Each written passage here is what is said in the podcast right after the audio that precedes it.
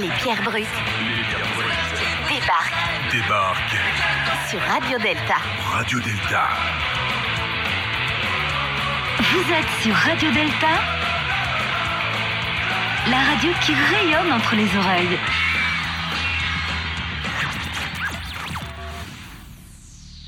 Alors, Bonsoir à tous, c'est vendredi soir et vendredi, vendredi quoi? Vendredi? Eh ben, non mais non Ben non, ben non, ce serait trop trop fort comme ça. Ben non, euh, vendredi c'est les pierres brutes, enfin une seule fois par mois. hein. Et vous avez de la chance chers auditeurs car c'est ce soir. Il est 20h pétante et les pierres brutes débarquent et trouvent le chemin vers vos oreilles. Avant toute chose, je tiens à vous rappeler que les francs-maçonnes et francs-maçons qui prendront la parole ce soir le feront en leur nom propre et non en celui de leur loge ou obédience, sauf exception expressément exprimée. Bonsoir à toutes et à tous, chers auditeurs, et bienvenue sur Radio Delta, la radio qui rayonne entre les deux oreilles. Allez, du bruit tout le monde et ce soir, les pierres brutes ont de la chance, hein, parce que si on parvient à émettre, c'est grâce à notre cher Tariq, qui nous accueille dans l'arrière-salle secrète de son sublime restaurant. Merci à toi, Tariq, où que tu sois et où qu'on puisse être nous-mêmes, à vrai dire. Avec nous ce soir, du beau monde. On est nombreux, et oui, les pierres brutes font parler d'elles et tout le monde s'arrache sa place pour être parmi nous. Alors, je suis très heureux de vous avoir tous autour de la table et on va bah, faire les présentations pour que tout le monde puisse visualiser un petit peu les choses. Alors, avec nous ce soir déjà, nos chers chroniqueurs. Antoine à la chemise bleue. Bonsoir à tous. Eh, écoute, Antoine, comment ça va? Euh, un peu chargé en ce moment, hein. fin de semestre, euh, la fac. euh, c'est- Vas-y, mais peu raconte, lourd, tu mais bosses, tu écoute, bosses sur on- quoi en ce moment Malgré ça, on est chaud bouillant pour, euh, pour l'émission. Eh ben écoute, ça fait, eh ben, c'est ça qui compte. Bah merci d'être là, Antoine. À la chemise bleue, attention. On a également Igor Gonzola avec nous. Salut Ah, comment tu vas, Igor Gonzola Bah écoute, ça va très bien toi Ah, ça me fait plaisir de te voir, franchement, je suis super heureux. Louis Titi également. Ouais, salut à tous Salut mon grand, comment ça roule pour toi? Bah écoute, en super forme, euh, toujours heureux de descendre de mon arbre pour vous faire un coucou. Eh bah ça, ça fait plaisir. En tout cas, je vois que tu es super bien habillé, je te trouve très élégant. Tu me fous la honte. Heureusement que c'est la radio. avec nous également Ingrid et Al. Yo, pardon. qui n'avait pas de micro. C'est de ma faute, Non, je suis vraiment désolé Ingrid et Al. Oh la, la- la honte, excuse-moi. Tu vas bien? Ben oui, et toi? Eh bah écoute, ça va super bien. Julie Triol, où es-tu? Je suis très loin. Non, Mais on t'entend très bien pourtant. On entend On t'entend très bien. Il est branché. Julie Triol, tu as l'air d'être au top. Mehdi Ogou également avec nous, ça fait longtemps qu'on t'a pas vu. Comment tu vas? Hello à tous, ravi, ravi, ravi de vous revoir. Eh ben écoute, ça fait vraiment plaisir. T'es chaud pour ce soir? Super hot. Chaud patate Ah, tu es donc tout à fait nouveau, c'est la raison pour laquelle on t'avait pas vu depuis longtemps. Enfin, nous, moi je t'ai vu il y a longtemps, mais. Donc, effectivement, un grand, grand euh, bienvenue à toi, Mehdi Ogou. Non, mais eh, meilleur intro, euh, quelque part, on va s'en rappeler, tu vois. hein. Ah mais ça, oui, c'est toujours, toujours soigner son entrée. Non, mais c'est ça, exactement. Donc, que tu fais ta, tu fais ta première officielle chez les Pierres Brutes ce soir. Exactement. Donc, bienvenue Coup de à toi. pression. Avec une, une superbe chronique pour toi tout à l'heure. On l'applaudit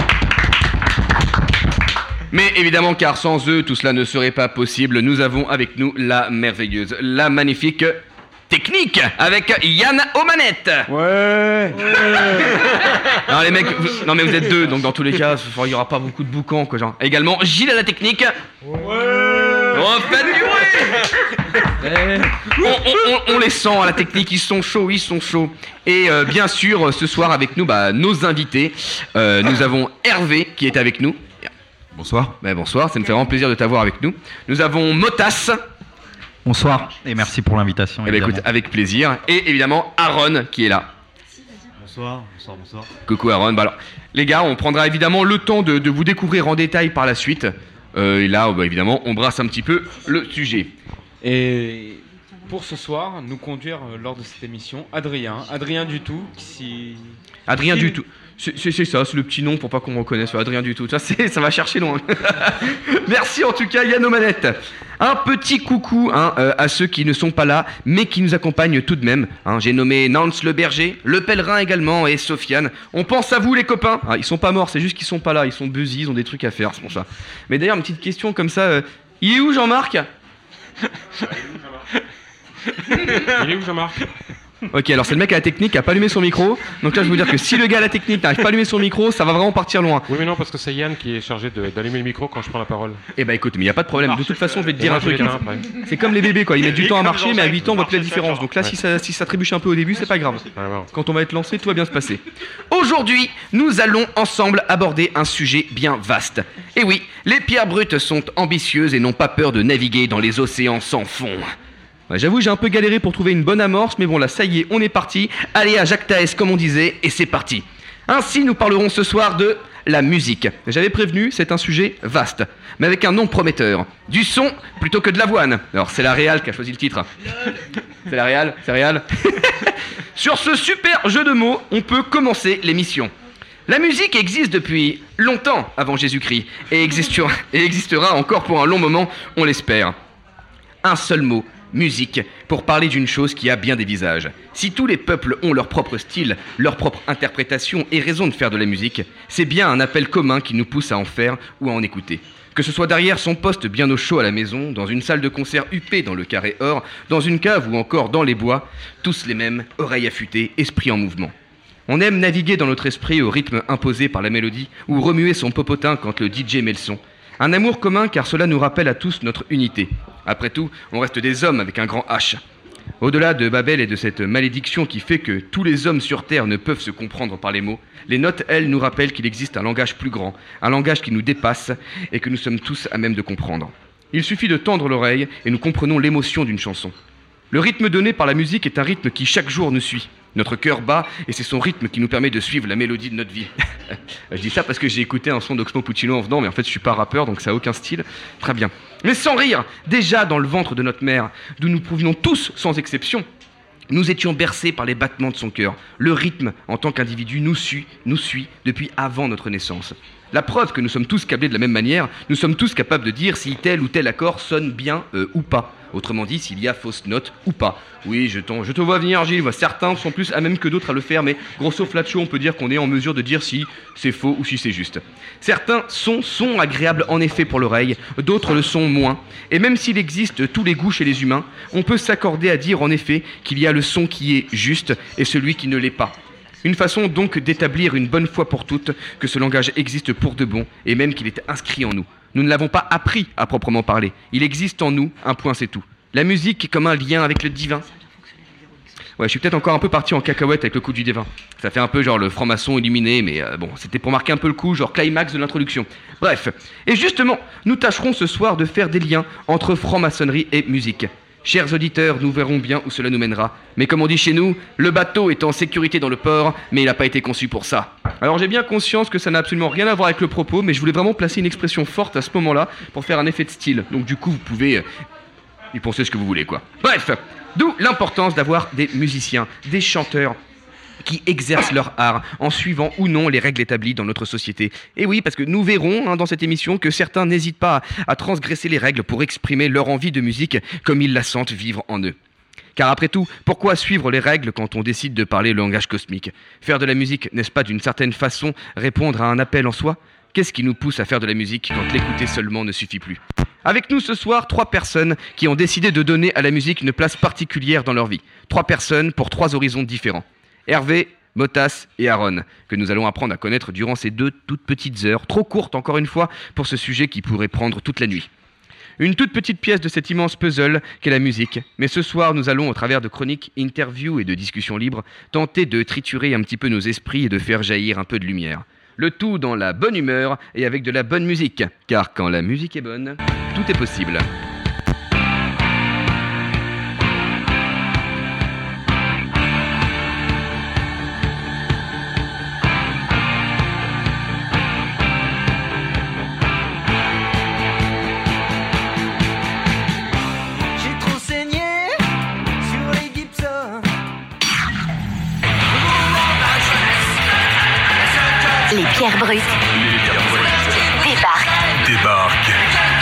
Radio Delta.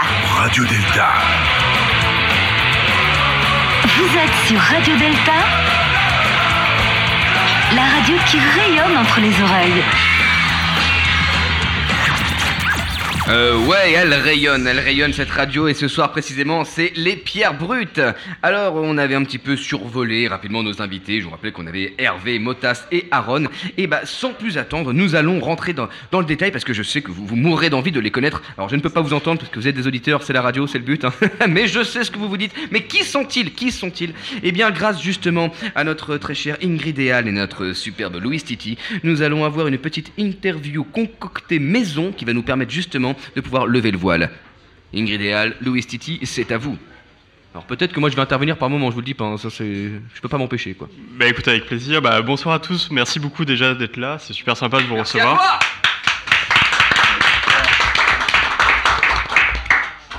Bonsoir à tous. Et ce que- ce qu'on peut vous proposer pour débuter un petit peu de manière un peu large, c'est n'hésitez pas bah, à vous présenter euh, chacun votre tour, et puis après on vous lancera sur des questions. Euh, Aaron, par exemple, toi, j'ai cru comprendre que tu faisais de la techno. Euh, Est-ce que tu peux nous en dire un peu plus? Oui, complètement. Ah, Est-ce qu'on va vérifier une bonne fois pour toutes si on a un problème de micro ou pas? Alors, À la technique, dites-nous, est-ce qu'on entend Aaron? Vas-y, Aaron. Euh, là, je sais pas si on m'entend, c'est peut-être mieux. Peut-être qu'on Ok. Alors, peut-être qu'on commence sur. euh, Bah du coup, euh, Motas, euh, La je te propose. euh, alors toi, je crois comprendre. euh, tu nous as passé quelques sons. Tu fais plutôt du rap.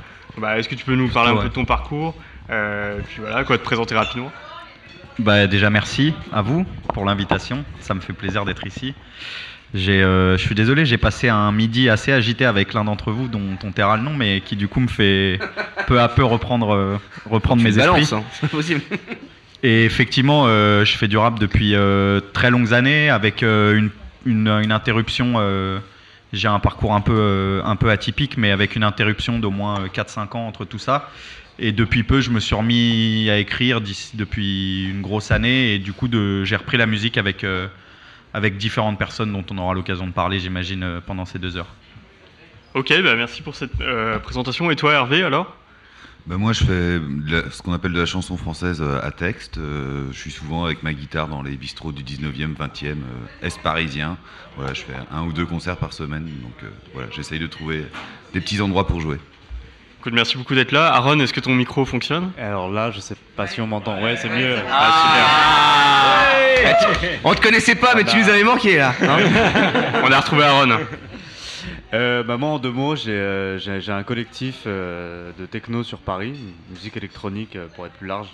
Et on organise des fêtes libres, notamment dans le bois de Vincennes ou dans, des lieux un peu atypiques, tels que des églises désacralisées ou, bien des, usines qui ne sont plus, en service. Donc, donc chacun votre tour. Quand est-ce que vous êtes lancé dans la musique? Et euh, quelles ont été vos influences? Hervé? Ben, moi, ça fait 24 ans à peu près que je joue de la musique. Euh, en gros, c'était à la fin du collège, début du lycée, euh, pour faire partie d'un groupe de rock euh, avec des copains, que je me suis lancé au départ à la basse. Puis voilà, ça a splitté, donc euh, après, ben, c'était plus facile de s'imaginer à la guitare. C'est un peu plus complet euh, comme instrument, dans le sens où on peut jouer tout seul plus facilement. Quoi. Et quelles puis- ont été tes influences au départ?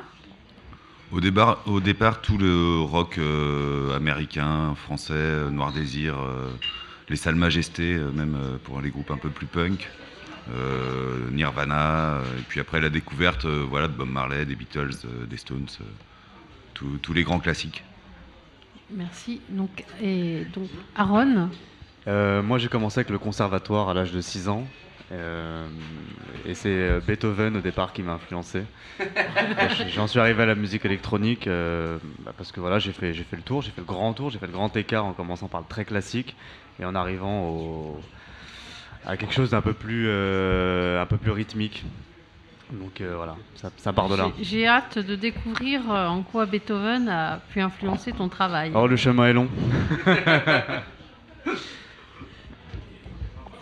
Et toi, Motas Et hum, pour ma part, euh, je faisais de la musique aussi euh, de façon un peu institutionnelle euh, depuis le départ, enfin depuis que je suis depuis que je suis petit et je saurais pas réellement déterminer des influences précises. Ce qui est sûr, c'est que je pense toujours avoir eu envie de faire de la musique, quel que soit le genre que j'écoutais. je pense avoir fait un tour assez, enfin pas exhaustif, mais quoi, au moins un peu complet de, de plusieurs styles différents. Et disons que à l'âge où j'ai commencé vers 16-17 ans, le rap c'était le moyen d'expression le plus simple euh, pour faire de la musique de manière assez concrète et assez cadrée. Donc euh, j'ai commencé par là avec toutes les influences qu'il y avait à l'époque, euh, la Funky Family, euh, je dirais la scène de Marseille en priorité, qui était une scène assez. euh, Tu nous fais pas honneur là.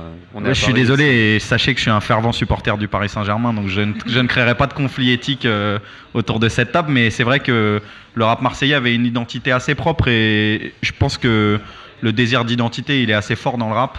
Et en tout cas, je pense avoir capté ce truc-là à ce moment-là, même si je me revendiquais très parisien dans mes premiers textes, mais disons que dans l'imagerie euh, du rap, c'était ce qui m'influençait le plus. Donc plus influencé par NTM euh, que par les. Non, c'est le contraire, justement. Je pense euh, avoir jamais vraiment trop aimé NTM, très sincèrement. Je pense que c'est des très très bons rappeurs, euh, mais c'est des gens qui ont eu un historique incroyable, qui, sont, qui font partie de références de fait, disons, dans le rap. Mais moi, je me suis jamais vraiment écouté un album d'NTM en me disant, waouh, j'ai trop envie de leur ressembler. Alors que typiquement, euh, Ayam, je pense avoir eu envie de leur ressembler à un certain moment quand j'étais plus jeune, euh, dans ce qu'ils écrivaient de manière un peu plus consciente. consciente euh, pardon. Excuse-moi, j'y connais rien en rap et je voulais. Ah non, dire mais pas de souci, justement, je suis là pour en et Je voulais discuter. dire Ayam. Et bah voilà, Et c'est euh, parfait. on a une petite question auditeur, s'il vous plaît. Oui, une question, on m'entend? Une question auditeur de Mitch de Yakamoto, euh, au Japon.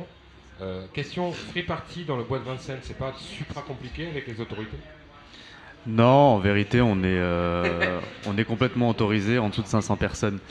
Ça, c'était avant la loi, euh, les nouvelles lois antiterroristes. Maintenant, c'est un peu plus compliqué. La, limite, elle est fragile, mais, mais on, est, on, est, on est toléré parce que je pense que notre public, il est, il est respectueux. Nous-mêmes, on l'est. On, on nettoie, on nettoie les lieux à chaque fois. Puis on, on, fait ça de, en général de minuit à 6 heures du matin et il n'y a vraiment personne. euh, et ça dérange personne. Voilà. Ouais. Et Est-ce que tu peux nous donner le nom de ton, ton collectif? Oui, le nom de le collectif, c'est Grey Edition. Ok. Et euh, vous pouvez nous retrouver sur Facebook avec euh, toutes les photos de tous les événements. Il y a, il y a même les. cha- chaque soirée est enregistrée et on peut retrouver donc les sets de chaque DJ qui sont euh, disponibles sur les, les plateformes type euh, SoundCloud ou Mixcloud. Et euh, du coup, tu dis qu'il n'y a pas de problème avec les autorités, mais euh, c'est-à-dire que tu, tu débarques avec le matos directement dans les bois, tu choisis ton spot, tu te lances, en fait, tu, tu- tu tentes le round, quoi, comme ça. Ouais, c'est un peu, un peu une course. Il faut arriver à tomber de la nuit, monter très rapidement sa scène, commencer sa soirée, et une fois que c'est terminé, on a une heure pour emballer et être parti. Et du coup, euh, Aaron et puis Motas aussi, parce que c'est un peu plus clair pour Hervé. Est-ce que du coup vous jouez d'un instrument de musique par ailleurs ou euh, alors pour toi qui fais de la techno, euh, je- Moi, j'ai oui, j'ai commencé par le piano au conservatoire, donc euh, quand on fait de la musique électronique, tout est fait avec un clavier. Donc dès qu'on veut composer, c'est souvent le clavier qui est utilisé. Donc oui, ça sert énormément de savoir jouer d'un instrument. Et puis même pour, la, la- pour avoir l'oreille, euh, la rythmique, tout ce genre de choses, c'est- c'est hyper important. Ça reste de la musique, hein. Ouais, c'est clair. Et toi, Motas Euh, disons que plus jeune, oui, beaucoup. Mais euh, j'ai plus vraiment l'occasion d'en faire et à dire vrai, euh, j'ai du mal avec les sonorités très acoustiques dans le rap. Je pense que le, même s'il y a forcément des bases classiques et des bases instrumentales dans chaque euh, instrumental entre guillemets, le rap ça reste aussi quand même de la musique électronique avec une certaine vision, euh, une certaine vision assez, euh, en fait je vais dire simplifiée, mais c'est pas tout à fait le mot, euh, euh, de, de la musique assez condensée qui fait que pour moi, c'est vraiment une autre manière de- d'aborder les choses. Donc, je me mets un peu à la, à la MAO, comme euh, je suis sûr que ça parle à Aaron. Qu'est-ce que c'est que la MAO bah, C'est toute la musique à partir. Enfin, tu me dis si je me Euh, trompe, mais. assisté par ordinateur, ouais. c'est, euh, Et c'est quelque chose que je connais pas du tout, donc c'est aussi, ça ouvre le champ des possibles. Mais de manière acoustique, euh, à part chanter, j'en faire à la guitare, je fais pas grand chose. Et justement, en parlant de guitare, euh, toi, Hervé, tu as dit que tu avais commencé par la basse, c'est ça? Et maintenant, tu joues de plusieurs instruments de musique ou? Bah, principalement de la guitare, un petit peu du ukulélé aussi pour décorer, pour changer d'ambiance. euh, voilà, mais la guitare, ça reste euh, mon principal, euh, ma principale aide sur scène. Et la musique par ordinateur, ça te tente pas du tout? Alors euh, ben, là, j'essaye de regarder un peu ce qui se passe dans un studio, donc ça passe aussi par les ordinateurs. Après, je vise justement le son euh, acoustique euh, le plus possible, moi. J'ai un côté rétro euh, que j'essaye de développer. Et euh, bah, pour, pour un peu dans, dans cette continuité, euh, tu sembles être a- attaché, enfin j'ai l'impression à l'instant que, tu es attaché à, ton instrument, donc à produire directement la musique. Là, tu as deux euh, adeptes vraisemblablement de la MAO, musique euh, MAO, ouais, c'est bien ça. MAO. Euh, Est-ce que pour toi, euh, faire de la musique via un ordinateur, c'est faire également ce qu'on peut appeler de la musique, euh, au même titre que d'avoir euh, sa guitare montée sur scène Est-ce qu'il y a pas parler de jugement de valeur, mais est-ce que pour toi ce serait la même chose? Pourquoi Dans quelle mesure Bah, on peut sûrement faire des trucs géniaux avec des ordinateurs comme avec une guitare. Moi personnellement, j'aime bien ce côté bois, ce côté un petit peu à l'ancienne. J'aime bien que ça résonne. voilà, le bois, les cordes, j'aime bien ce mélange. Après, on peut faire, euh, voilà, c'est à chacun de trouver sa touche et son plaisir à s'exprimer en musique, euh, peu importe l'instrument, quoi. En plus, c'est super écolo quand même la guitare. Ah, J'aime bien la, la version écologiste aussi. D'ailleurs, je suis en chariot généralement ou en métro pour aller de, de petit bistrot en petit bistrot. Voilà. Voilà, on respecte les valeurs, c'est la tradition qui se perpétue. Comment avez-vous découvert la musique au départ, avant de devenir euh, artiste vous-même? Moi, je dirais que c'est la musique qui nous a découvert. parents, ou- Euh, très honnêtement, euh, moi, moi, j'ai commencé parce que mes parents m'y ont mis. Sinon, je pense que j'y serais jamais allé seul au départ. Et euh, une fois qu'on a mis le doigt dans l'engrenage, euh, c'est.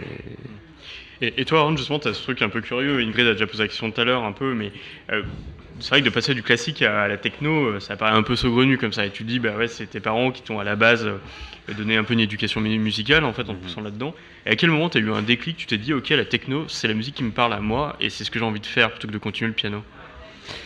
Bah, c'est un peu la musique grand public aujourd'hui en, en termes de musique électronique. C'est comme tout à l'heure ce que disait Motas par rapport au rap français. C'est facile d'accès pour pas mal de personnes et ça permet de communiquer avec les gens. Voilà, je pense que le plus important dans la musique, c'est de communiquer avec une, une autre façon, ne, ne pas utiliser les mots, mais d'utiliser les fréquences. Et euh, la musique électronique, euh, ça, ça offre un, champ des possibles qui est énorme. Énorme. La techno, c'est aujourd'hui ce qu'il y a de plus répandu en France, c'est ce qu'il y a de plus accessible pour pas mal de gens qui, qui, qui se mettent à la musique électronique. euh. Et, en vérité, c'est large, c'est très large. On peut aller très très loin dans la musique électronique, il y a beaucoup, beaucoup de choses à écouter, pas mal d'artistes qui, qui ne sont pas connus mais qui ne méritent qu'une chose, c'est qu'on qu'on les découvre. Et, euh, la techno, c'est le début d'une longue, longue histoire avec la musique électronique en France.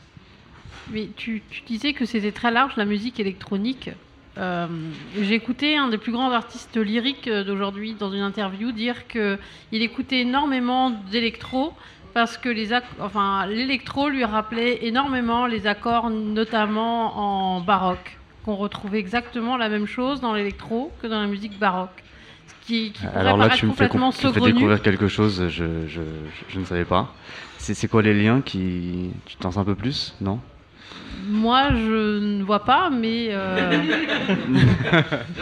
tu, tu, tu pensais que j'aurais pu t'éclairer là-dessus? Bah alors non, euh, Et- pour être et- honnête, non, je vois pas non plus. Et en euh, l'occurrence, c'était Philippe Jarouski dans une interview. D'accord.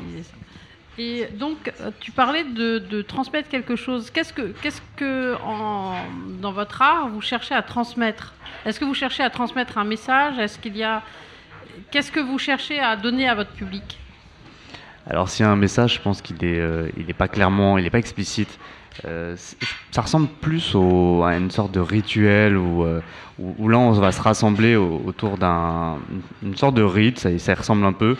Et, la musique, c'est- très tribal. C'est euh, vraiment, c'est, euh, on, on- va pas se le cacher. Il y a les psychotropes sont assez présents dans, ces- dans ce genre de soirée. Tu parlais de drogue? C'est non, non, absolument, absolument pas. Le champignon. ça- Non, non, les, les psychotropes sont assez présents.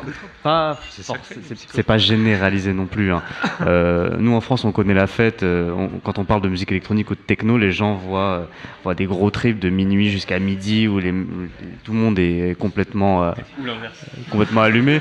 Mais, mais il- ça existe, et notamment dans les pays un peu plus au nord de l'Europe, comme euh, la Belgique, la Hollande ou même l'Allemagne, où euh, eux pratiquent plus le midi 23h, donc euh, on- dans des grands parcs euh, avec des, des- des super scénographies. Il y, a, il y a même des parents avec leurs enfants qui sont là.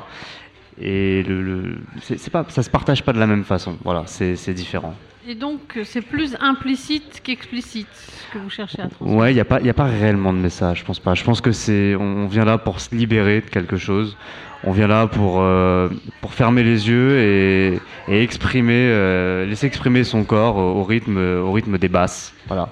Et, et du coup, je me tourne vers Hervé parce que lui, euh, il fait de la variété française, donc c'est un peu plus explicite.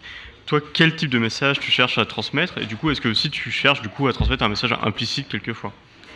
Bah, je sais pas s'il y a directement un message, euh, c'est un petit peu euh, trip d'ego de dire ça. euh, c'est plutôt une démarche que j'essaye de, de développer, une démarche artistique, de faire des, des choses qui, qui interpellent les gens, voilà, et puis surtout qui passent un bon plaisir. Après, voilà, il n'y a pas d'utilité en fait euh, directe, si ce n'est de prendre plaisir. De, voilà, une chanson, on l'aime, on l'aime pas, peu importe.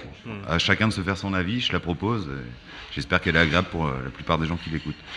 Et toi, Motas?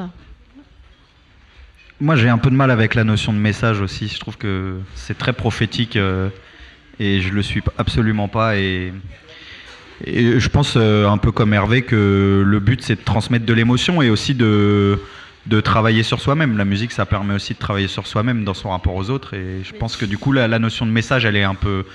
Ouais, elle, est un peu- elle, est pas- elle serait un peu, un peu prétentieuse. Mais ça m'empêche pas de pouvoir discuter de ce que j'ai envie de discuter euh, quand je fais de la musique. Mais en, en rap ou dans la variété française, euh, il y a des paroles, donc les paroles euh, ont forcément un sens aussi.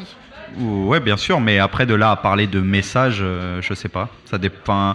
Je sais qu'il y a ce- cette espèce de cliché dans, le- dans le rap qui est un peu la dualité entre rap conscient, inconscient, mais que je pense que je laisse ça à ceux qui connaissent mal le, milieu parce que c'est que c'est quelque chose qui existe plus réellement et effectivement, comme, tout, comme toute contre-culture, elle a été créée dans un moment de contestation et donc forcément. euh, forcément, euh, ce moment de contestation a apporté à cette époque un message, mais parce que c'était le propre euh, d'une contre-culture comme une autre. Je pense que l'électro, ça a été créé aussi comme ça. J'imagine que les débuts de la chanson française, euh, au début du XXe siècle, c'était aussi assez contre-culturel et du coup assez revendicatif, mais je pense qu'aujourd'hui, on peut plus parler de- d'é- d'émotion de manière générale plus que de message.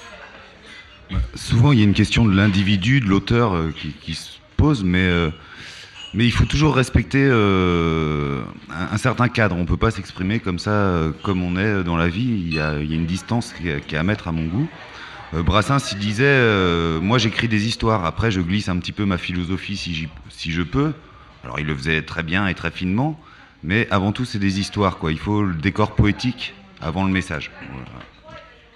On a une question de Médiogouve. Plus une, une remarque plus qu'une question, je, je pense qu'on a des, on a trois, trois amis, euh, trois amis euh, super modestes aujourd'hui qui parlent de leur travail. Euh, cependant, oui, vous ne pourriez pas le dire comme ça directement en disant que vous parlez de prophétie.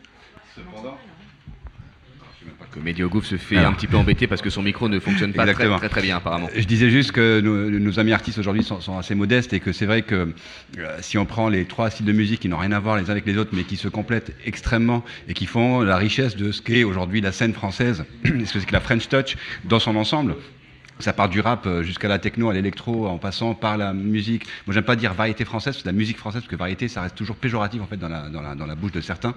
Euh, euh, musique à texte ou pas à texte, le texte en fait existe dans le rap comme il existe dans la variété, comme il existe dans la musique. Et alors, vous n'allez pas vous, le dire, mais par contre, si on revoit en fait les styles de musique par rapport à une chronologie euh, euh, récente, on peut à chaque musique, à chaque temps, euh, dire quel momentum c'était, quelle génération c'était, quel était le message et quelle était l'ambiance de la société. Donc aujourd'hui, oui, par modestie, vous pouvez pas le dire, mais les générations à venir pourront dire ça, parce que vous avez un témoignage ça que vous avez laissé en fait dans la société d'aujourd'hui. Je pense qu'il y a aussi le souci d'anachronisme. Moi, personnellement, je suis né en 90. En 90, il y avait des, déjà des, des- des- des- un, nombre, un nombre de groupes de rap qui avaient fait des albums. Et quand j'ai commencé, du coup, euh, c'était en 2006-2007. 2006-2007, on n'était plus au rap revendicatif. euh, on parlait déjà, dans le rap américain, on parlait énormément de réussite, d'argent, de ce genre de choses. Et du coup, pour moi, ce serait compliqué de faire comme si j'étais arrivé à un temps où le rap était encore revendicatif. Il était déjà passé dans un prisme euh, beaucoup plus industriel. Et même si l'histoire du rap est ce qu'elle est, et je pense que même ceux qui, parlent beaucoup d'argent, de, voitures et de tout ce qu'ils ont envie de faire dans leur vie, euh, ne rejettent absolument pas cette culture, ce serait aussi mentir de se la réapproprier comme une, entrée euh, généralisée de cette musique. Bah, moi, je trouve que la musique, elle exprime même plus que, des mouvements sociaux. Elle peut même exprimer euh, l'atmosphère ou la pression atmosphérique qu'il y a. On, voit bien la musique qui vient de Jamaïque ou d'Allemagne, euh, c'est pas le même swing, quoi. Et après, par contre, elle s'est interna- internationalisée. C'est-à-dire que de nos jours, on peut apprendre la musique malienne euh, depuis l'Europe, on peut apprendre euh, le blues euh, depuis le Japon. Voilà, elle s'est aussi internationalisée. Elle s'est peut-être déconnectée un petit peu de, de son rapport direct à la nature. Qu'est-ce que tu entends de son rapport direct à la nature? Ben, C'est-à-dire qu'on est influencé par le soleil, la chaleur, euh, les contacts humains, les cultures qui, qui ont été métissées depuis. Donc il y a des nouveaux... Et puis il y a des, comment, des créations techniques comme euh, ben, toute la musique par euh, ordinateur qui, ont, qui sont de nouveaux outils et qui permettent de nouvelles choses et qui s'écartent un petit peu de, de ce qui serait... euh, le- les côtés un peu plus authentiques des cultures, voilà, mais sans faire de, de jugement de valeur là-dessus, tout est, tout est possible. C'est juste que Maintenant, ben voilà, on peut faire du reggae en venant d'Europe du Nord. C'était beaucoup plus dur en 1950, quoi. Ah, tu veux dire que cette, évolution justement en est une? C'est une évolution ou c'est quelque part une détérioration de ce qu'est pour toi la musique à la base? Le fait que par exemple un, Norvégien de 13 ans puisse faire du reggae, est-ce que tu trouves que, c'est, ça n'a pas de sens ou justement ça peut amener vers quelque chose de nouveau? Il n'y a, pas de détérioration, euh, mais il y a des musiques qui sont euh, culturellement euh, fortes par rapport à ce qu'elles véhiculent comme tradition. Voilà, il y a, dans tous les pays, il y a des traditions musicales. Quoi. Euh, c'est bien qu'elles continuent à vivre, et puis c'est bien qu'il y ait d'autres choses aussi qui se créent derrière. Et là, on parle de sens. Et du coup, euh, Motas, tu as dit un truc euh, super intéressant tout à l'heure. Tu as parlé en fait de travail sur toi quand tu produis ta musique. Bon, ça, c'est un truc qui résonne un peu chez les maçons, parce que nous, on travaille sur nous. Et du coup, j'ai un peu envie de poser la question à Aaron. Toi, est-ce que quand tu crées ta musique, tu as le sentiment que ça te transforme aussi? Et quelque part aussi, qu'en transmettant un message, ça peut agir sur les autres aussi d'une manière euh, presque essentielle en fait. C'est un peu pour ça que je disais que c'est pas explicite, c'est que moi quand je crée ma musique, je ressens des choses. Ça, ça, me fait vibrer à l'intérieur. Et, quand, je suis, euh, quand, je, quand je joue mes, mes, sons euh, devant un public, je- j'espère leur transmettre les mêmes émotions que ce que je ressens moi. Et, en musique électronique, c'est assez, immédiat. À partir du moment où tu appuies sur le bouton play et que tu as les premiers, euh, kicks qui, démarrent, tu sais tout de suite si, euh, tu es dans le vrai ou pas. Tu le sais. Et, au-delà de, tout message, euh, donc euh, on a compris que c'était pas automatique de vouloir transmettre quelque chose. Est-ce que vous cherchez à transgresser parfois ou à faire quelque chose qui soit apprécié d'une majorité? Juste pour euh, reprendre euh, ce que tu as dit, si, si, moi je pense qu'on cherche tous les trois à transmettre quelque chose, hein. même si on parle pas de messages euh, bruts et sociétaux, entre guillemets. J'imagine que, et ce que disait Aaron est juste euh, dans le ressenti, en tout cas, on, je pense, enfin pour ma part, vous me dites si je me trompe, mais moi j'aimerais bien transmettre ce que je ressens quand je fais de la musique, par exemple. Et du coup, on je reste quand même sur de la transmission, même si c'est pas une histoire de message ou quoi. Et après, la transgression, c'est aussi des choix de, choix de thématiques. Enfin, pour ma part, en tout cas, c'est des choix de thématiques abordées. C'est des choix de. C'est oui, c'est des choix à faire. Bien sûr que dans certains moments, je peux être transgressif, mais je peux l'être envers les autres, comme je peux l'être avec moi-même aussi, en abordant des choses dont je parlerai pas euh, au quotidien. Euh, moi, j'ai une vie aussi à côté du rap où je travaille euh, dans des choses qui sont complètement différentes, et du coup, c'est la transgression, elle peut être à différentes échelles. Elle peut être pour quelqu'un qui m'écoute ou bien pour moi-même. Mais du coup, ça reste quand même de la, de la transmission, telle qu'elle soit. Est-ce que vous avez une sorte, quand vous écrivez, une sorte de rituel d'écriture ou euh, une ambiance, une atmosphère, euh, quelque chose qui vous inspire et qui stimule votre créativité ou ça vient comme ça? Ah, pour ma part, c'est euh, il n'y a, il y a pas de rituel. C'est à partir du moment où j'entends la musique, euh, je commence à être transporté. Ça me suffit pour euh, pour aller plus loin. C'est c'est un voyage qui démarre et il n'y a plus qu'à se laisser porter et euh, jusqu'à l'arrivée, quoi. Hervé? Bah, moi, je vois une différence dans mon travail euh, musical de mon travail d'auteur. Euh, le travail d'auteur, il me réclame de chercher sur la, sur la feuille blanche euh, le décor de la chanson, les mots que je veux mettre dedans, l'histoire que je veux raconter. Euh, le travail musical, il passe plus par. euh, non, enfin, il faut. Voilà, même si je connais des rimes pour le travail d'auteur, euh, y a- y a- on recopie pas la chanson d'un autre euh, pour en créer une nouvelle. Alors que la musique, on peut jouer de la musique d'un autre et avoir des trouvailles dessus et réutiliser les choses euh, à partir de là.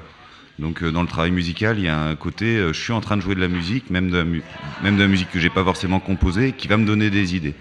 Dans le travail poétique, c'est pas de reprendre la rime d'un autre, ou ça peut se faire aussi en opposition, mais à la base, c'est plus un travail de rechercher ce qu'on a vraiment envie de, de faire passer comme émotion. D'accord. Et toi, Motas? Euh, pas particulièrement, non. J'ai pas de, de rituel particulier. Et après, c'est forcément. euh, je reconnais les états, euh, les, les états de d'autotrance dans lesquels on peut se mettre euh, lorsqu'on fait ça. Et contrairement à ce que sous-entend Aaron euh, à la caméra qui n'est pas là, je, ne- je ne fume plus de joint depuis que j'ai au moins 19 ou 20 ans. Donc euh, non, non, ça passe pas par là. Ça Hélas, je brise le cliché du rappeur qui fume en roulant ses pètes. euh, Et ça, tu as pas mon 18 cas. ans et demi. Voilà, c'est ça. Ça fait 6 mois, j'ai 18 ans. Bravo pour tes 6 mois d'arrêt. Je te félicite. À quel moment estimez-vous qu'un morceau est réussi Que l'œuvre est, est c'est le public qui te le dit, ça. À partir du moment où, euh, où ton public réagit, euh, la question ne se pose même plus. C'est- Il y a des, il y a des- tu, tu peux toi-même créer de la musique et être complètement déçu de ce que tu as fait, et le public va réagir à ça, et va l'apprécier, et, et là tu te dis, mais en fait, ouais, je tiens à quelque chose. Parce que la musique, ce n'est que l'expression de toi-même, ce ne sont que tes émotions et tes sentiments, en, définitive. Parce que toi, Aaron, t'improvises à chaque fois ou t'as des boucles que tu. euh, tu- Non, j'improvise pas à chaque fois. Je joue la musique des autres beaucoup, beaucoup, beaucoup, mais, euh, mais je l'adapte à mes envies et à mes désirs et à ce que moi j'ai envie de diffuser. Euh, dans la musique, surtout dans la musique électronique, tu as la possibilité de faire beaucoup de choses, mais tu as quand même un cadre, comme dans le rap, comme dans la chanson française. C'est-à-dire que quand tu vas faire de la chanson française, bon, bah, ça, va être le, ça va être beaucoup du texte. Quand tu vas faire du rap, ça va être. Tu as, des normes. Et en musique électronique, c'est la même chose, surtout en techno, il te faut, euh, il te faut euh, une certaine. euh, Il y a ce qu'on appelle le BPM, donc c'est le beat par minute. T'as, euh, tu dois respecter ça, tu dois respecter des sonorités. Donc, euh, en fait, c'est ça qui crée ta créativité. Tu as ton cadre et là-dedans, tu dois pouvoir euh, donner de ta personnalité. Ok, mais je crois que ce que voulait dire Ingrid, c'est quand on compose, en fait, pas forcément sur scène, mais avant, est-ce qu'il y a un moment où on se dit, enfin, je sais pas, une sorte d'état de grâce un peu curieux, où on se dit, ok, bah là c'est bon, j'ai fini de composer, ça me semble parfait, ou finalement, euh, c'est peut-être ce que tu dis, c'est qu'il y a une itération un peu permanente, où en fait, en fonction du public, tu vas réadapter, retravailler ton, ton morceau, enfin voilà. Je sais pas si euh, Hervé, toi, t'as. Ben, euh, Comment tu fais quand tu composes en fait? Bah, pour la musique, de temps en temps, j'ai une trouvaille, si, si, si c'est un bon jour, euh, voilà, il y a un petit riff, ou un enchaînement d'accords un peu particulier, un truc qu'on n'a pas entendu, euh, qui me semble intéressant, j'essaye d'avoir une idée poétique aussi au départ, et puis après, ben, il reste à construire la chanson. Bah, L'idée toute seule ne suffit pas, donc euh, bah, la chanson, sous son format basique, c'est quatre couplets, un refrain, donc comment on fait évoluer les quatre couplets pour ramener à chaque fois au refrain et que la chanson elle ait un début, une fin. Donc il y a voilà, il y a, il y a avoir des idées et puis il y a réussir à développer l'idée euh, à son terme. Euh, juste là, comme on est justement on est sur, la composition, euh, peut-être euh, Motas voudra partager avec nous une petite anecdote, puisqu'on a eu l'occasion d'é- d'é- d'échanger un petit peu là, il y, a- il peu de temps, sur la, pour dire que les, moments ne sont pas forcément. Le moment nous chope, quoi. La dernière fois que tu as composé une musique, c'était dans quelle, quelle situation, dans quel contexte? Pour te dire que ça peut arriver à n'importe quel moment, peut-être qu'on pourrait. Enfin, maintenant, tu plus le choix, faut en parler, quoi. Bah, c'était pas plus tard que ce matin.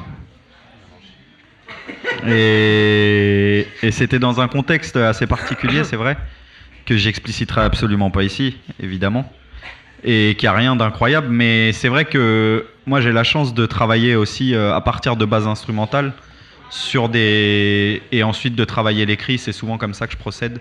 Ce serait peut-être ça mon rituel en fait. J'avoue, j'ai pas pensé aux techniques quand je pensais au rituel. Je pensais plus au, au psychique. Et juste pour euh, votre, euh, rebondir sur votre question précédente, personnellement, je suis pas sûr qu'il y ait de, l'autosatisfaction. euh, en tout cas, dans ce que je fais, je suis jamais satisfait de ce que je fais. Et d'ailleurs, je suis ravi de jamais être satisfait de ce que je fais parce que je pense que le jour où je serai satisfait, je vais arrêter et ce sera merdique. Parce que le doute, il est, le doute, il crée de la matière en fait. Le fait de douter continuellement sur euh, la vie, sur les choses, mais aussi sur, ce- qu'on fait. C'est-à-dire que là, j'ai un projet qui sort en euh, fin avril. Et ça y est, je suis déjà passé à autre chose. Le prochain est déjà écrit, on est en train de l'enregistrer.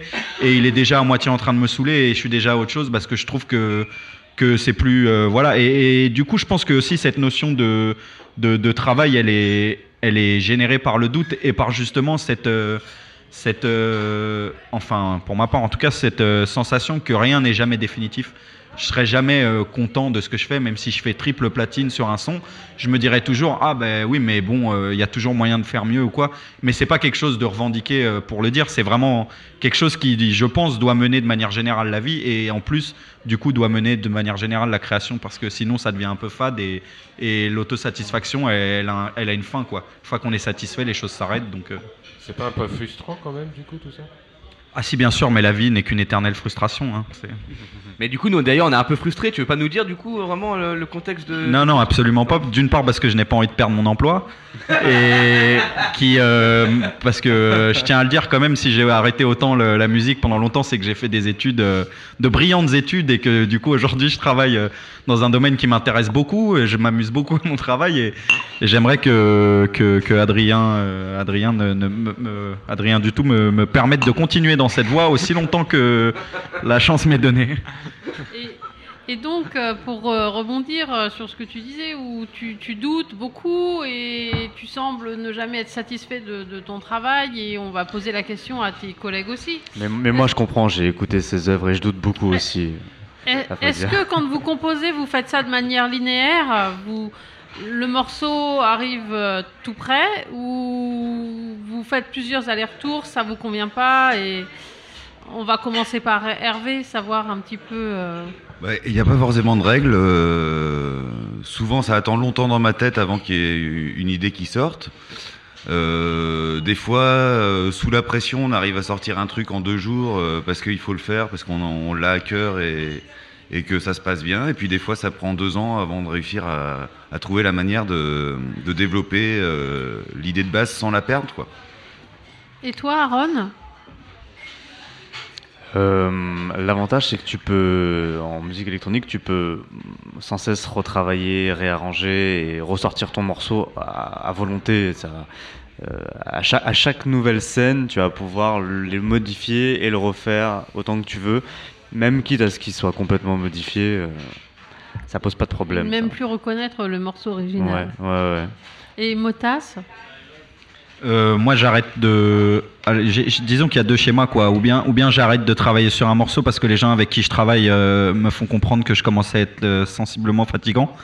Ou bien je me suis moi-même fatigué et du coup, euh, euh, le morceau et je suis pas satisfait du résultat, mais disons que le processus de création est arrivé à son terme, quoi. À force de, de retravailler dessus, de toute façon, c'est un processus infini, donc. euh, Mais je dis pas ça de ma- ça peut paraître très négatif ce que je dis, mais au contraire, je pense que c'est assez, euh, c'est assez stimulant de, de voir. euh, Enfin, en tout cas, ça me stimule.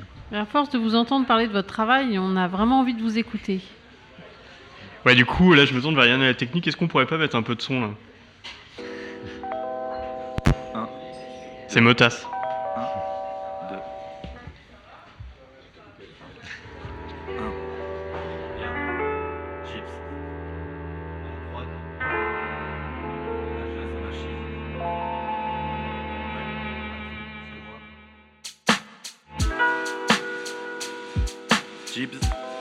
Je te vois.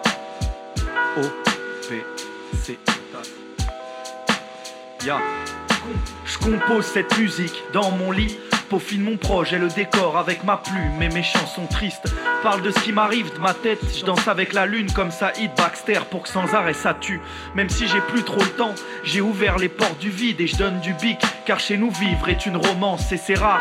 Devant les portes clos, je capitule. Motas, alias le Tom Sawyer de la rive sud. Entraîné pour lâcher des vraies phases, même quand je suis au ralenti, comme dans les clips avec des liasses et des extas. Je crois que j'ai ça dans la peau, je vis avec un poids dans chaque paume. À ne pas baisser les bras. Je suis à propos de phase de l'espace trop chaude qui t'envoie dans le cosmos. Tu captes le message, sinon je t'en parlerai pas. Je lâche de vrais bails, j'arrête le temps sur le chrono. Bref, mes armes me dépassent et Momo, c'est moi. Un cas parmi tant d'autres. Plus de cannabis dans le gosier, avachi dans le chrome quand même. Faut que je t'explique qu'on lance plus des phases mais des projectiles. En bref, je sors la carabine quand faut rapper. Mo, mo, Gibbs.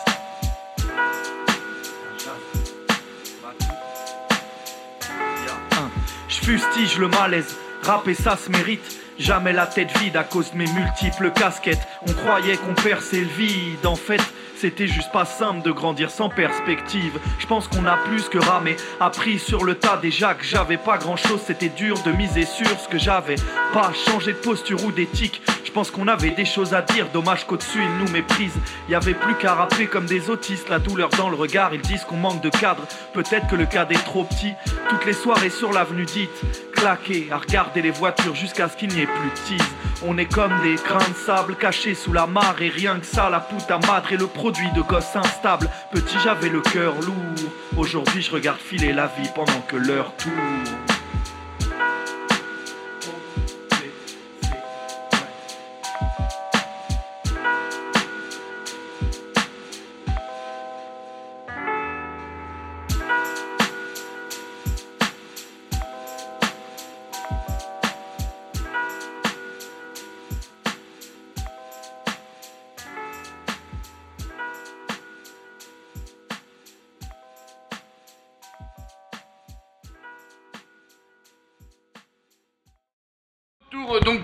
Pierres brutes avec euh, cette superbe euh, chanson de Motas qui est avec nous euh, ce soir. On aimerait bien en savoir un petit peu plus sur ce son. Peut-être Ingrid et Al et Wistiti vont pouvoir te travailler au corps.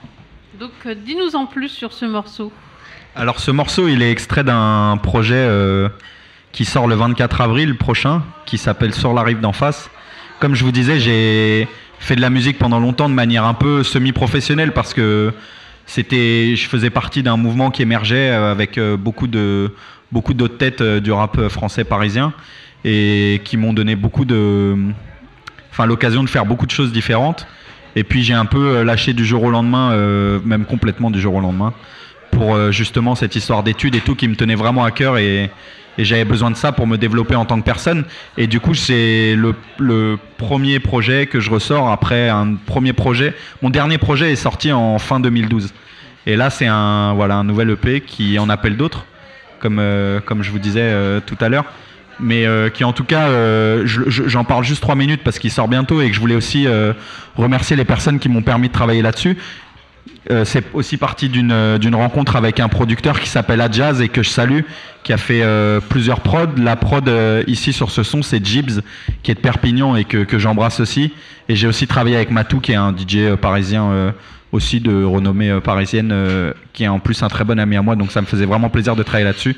C'est un tout petit format et ce son, euh, en fait, j'ai tenu à ce que ce soit celui-là parce qu'on a déjà sorti deux sons de manière officielle et que celui-là c'était un peu exclusif et que je trouvais qu'il il pouvait aussi euh, euh, parler en termes de texte, bon qu'on n'a pas entendu euh, pour des soucis techniques, mais disons qu'avec les invités qu'on avait, euh, ça me faisait plaisir de diffuser celui-ci aussi.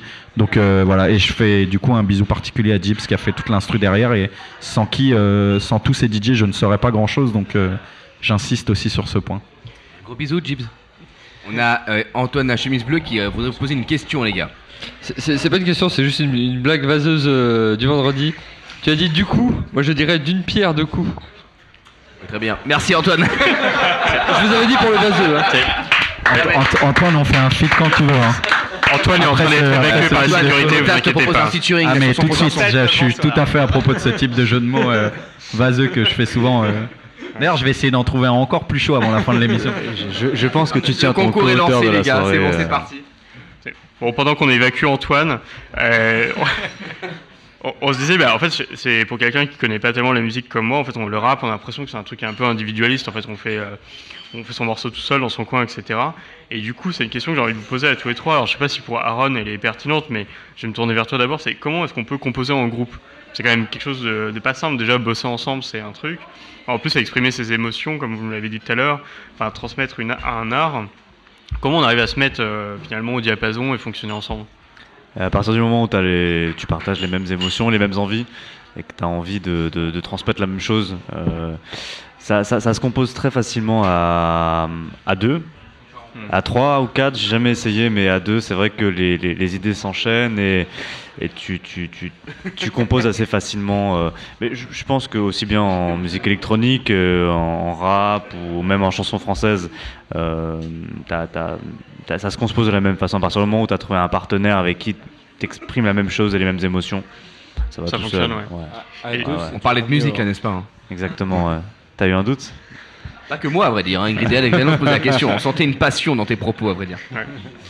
Deux comme les deux doigts de la main. Et on, on parle, on parle beaucoup de, de musique. Euh, Là, vous, a- vous êtes euh, invité dans une, une émission euh, oh, qui n'est pas que de musique, euh, qui est euh, animée par des jeunes euh, francs-maçons, jeunes et moins jeunes. Euh, Qu'est-ce qu'est-ce- qu'est-ce que ça évoque euh, pour vous, la franc-maçonnerie? Pourquoi, pourquoi, vous, pourquoi vous, vous avez accepté l'invitation d'abord et- Et qu'est-ce que ça évoque? Je sais que dans le rap, il y a un petit peu de complotisme. Est-ce que. euh,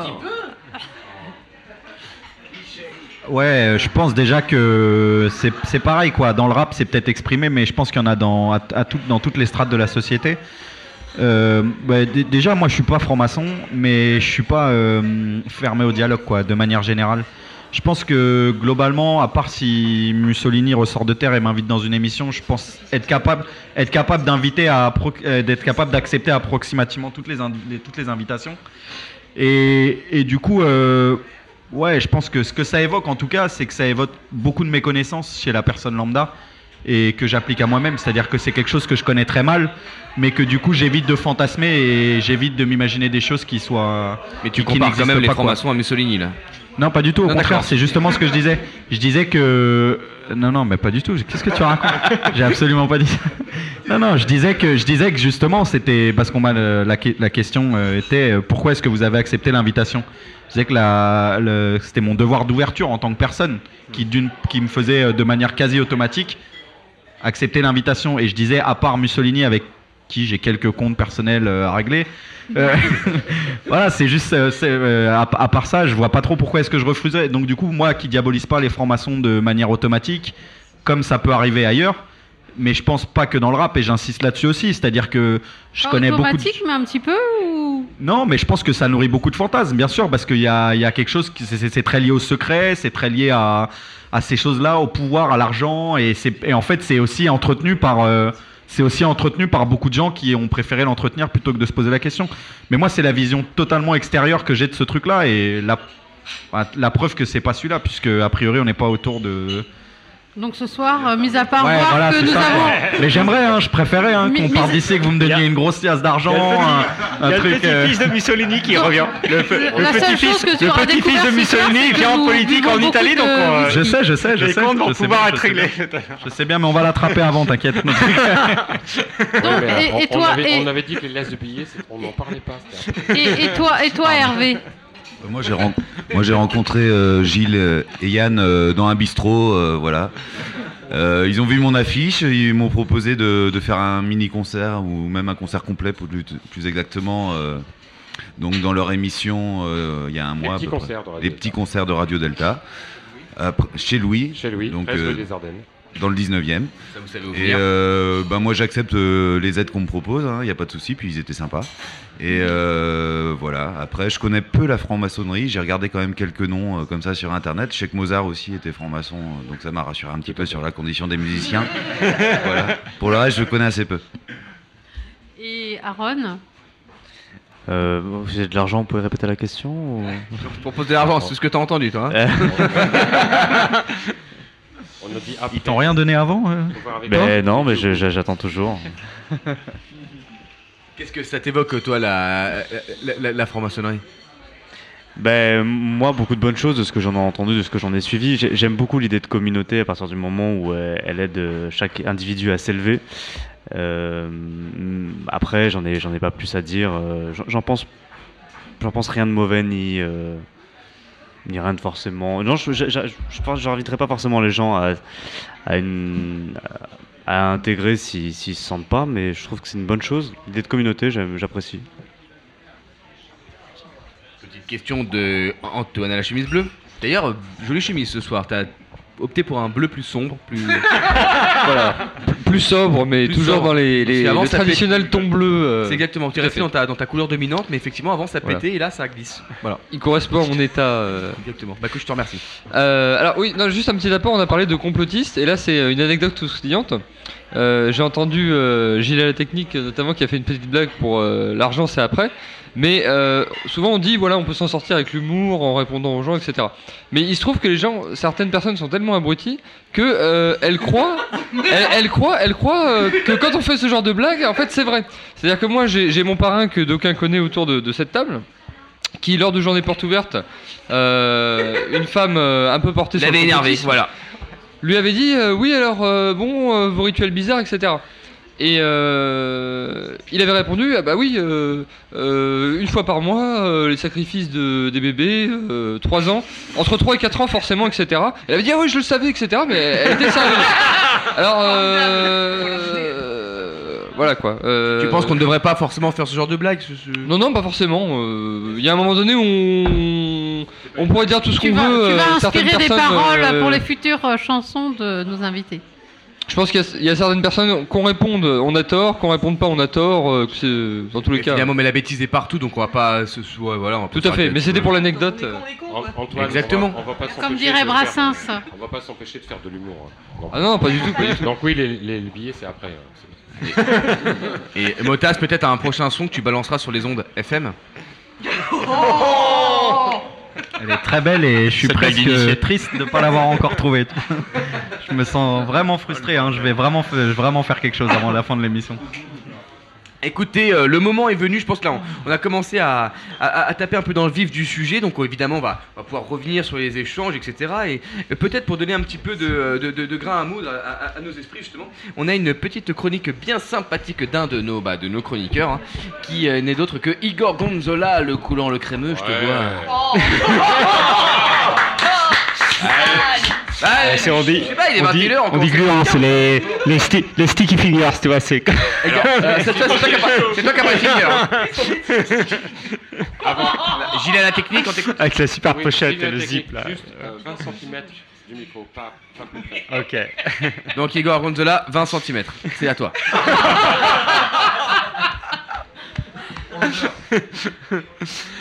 C'est sale. Non, mais c'est juste pour dire que on, on est comme tout le monde, quoi. On, on fait des blagues vaseuses, on, on est là, on détend l'atmosphère. Partons dans la lumière. Alors, je t'écoute. On va tenter le coup. Donc trois mots pour questionner le monde, trois mots pour avancer sur le chemin de nos déséquilibres. Et pour cette émission spéciale musique, je vous propose de chasser les ombres des ondes en compagnie du peintre, du sculpteur et de l'écrivain d'échanger quelques ressentis personnels à défaut d'égrainer quelques notes sur ce noble art qu'est la construction du son. Et là, on se demande pourquoi diable je ne parle pas de riff, de pattern, de notes, de croches, pour vous donner le secret du son des Stones ou de Mad Mike. Eh bien non, les kids, faites vous-même chauffer un Marshall jusqu'à vous griller la lampe et mettez-vous même le feu au lac en triturant pendant des heures une TR8 ou je, ou je ne sais quelle Fender Rhodes aussi mystique que mythique qui traîne, j'en suis sûr, dans votre grenier. Bref, réinventez votre propre chemin. Car ce soir, notre voyage est tout autre pour espérer tutoyer cette création permanente, cette émergence constante qu'est l'apparition fugace d'espaces sonores maîtrisés. Il va nous falloir oser écouter avec nos yeux pour nous laisser happer par le ballet des couleurs, de la sculpture des, longueurs d'onde que le musicien laisse perler sur le fil du temps pour faire émerger la vie en un langage commun. Car voyez-vous, pour, pour paraphraser un grand trompettiste aux rêves multicolores, si le jazz n'est pas musique, le musicien ne l'est pas non plus, musicien. Être musique créateur, c'est être écrivain, c'est inventer constamment cette forme de parole, de vocabulaire tellement universel que les mots sont inutiles, c'est être messager des âmes passées et présentes, c'est être un conteur de l'instant, toujours créateur de présent et visiteur de futur. C'est faire percevoir le fil de lumière qui relie les gnosiennes de Satie, les wavefroms de Jeff Mills et le sacre du printemps. C'est être sculpteur, pour jouer avec le temps, c'est le tordre pour qu'il devienne rythme, c'est se saisir de cette matière pour la transformer, pour se battre avec elle, pour lui donner vie en frappant note après note sur le marbre lisse du silence, pour tenter de lui arracher quelques éphémères poussières de lumière qui s'échappent dans la nuit. Sonore, cela va sans dire. C'est le tailler pour qu'il se mette à vibrer et que l'on puisse enfin se comprendre et oublier nos différences. C'est fermer les yeux et entrevoir le bleu des notes, celle qui nous laisse entre deux vies, à deux mesures de la mort, au croisement d'une route maudite pour ceux qui choisissent de parler avec le diable, ou sur le plancher d'un club au mobilier d'un after, lorsque le sorcier DJ sauve votre vie en trouvant la longueur d'onde qui, aussi sonore que lumineuse, fait que l'on s'est rempli des couleurs du jour. Aussi, vous l'aurez compris, la musique n'est pas affaire de facilité. Elle ne s'appréhende pas comme cela, elle est parcours de vie et connexion avec la profondeur de la nature elle-même. Et notre modernité devrait, me semble-t-il, y réfléchir à deux fois avant de la reléguer dans les ascenseurs et les magasins de fringues. On ne sait jamais, elle pourrait bien chercher à se venger. À bon entendeur, salut et bonsoir.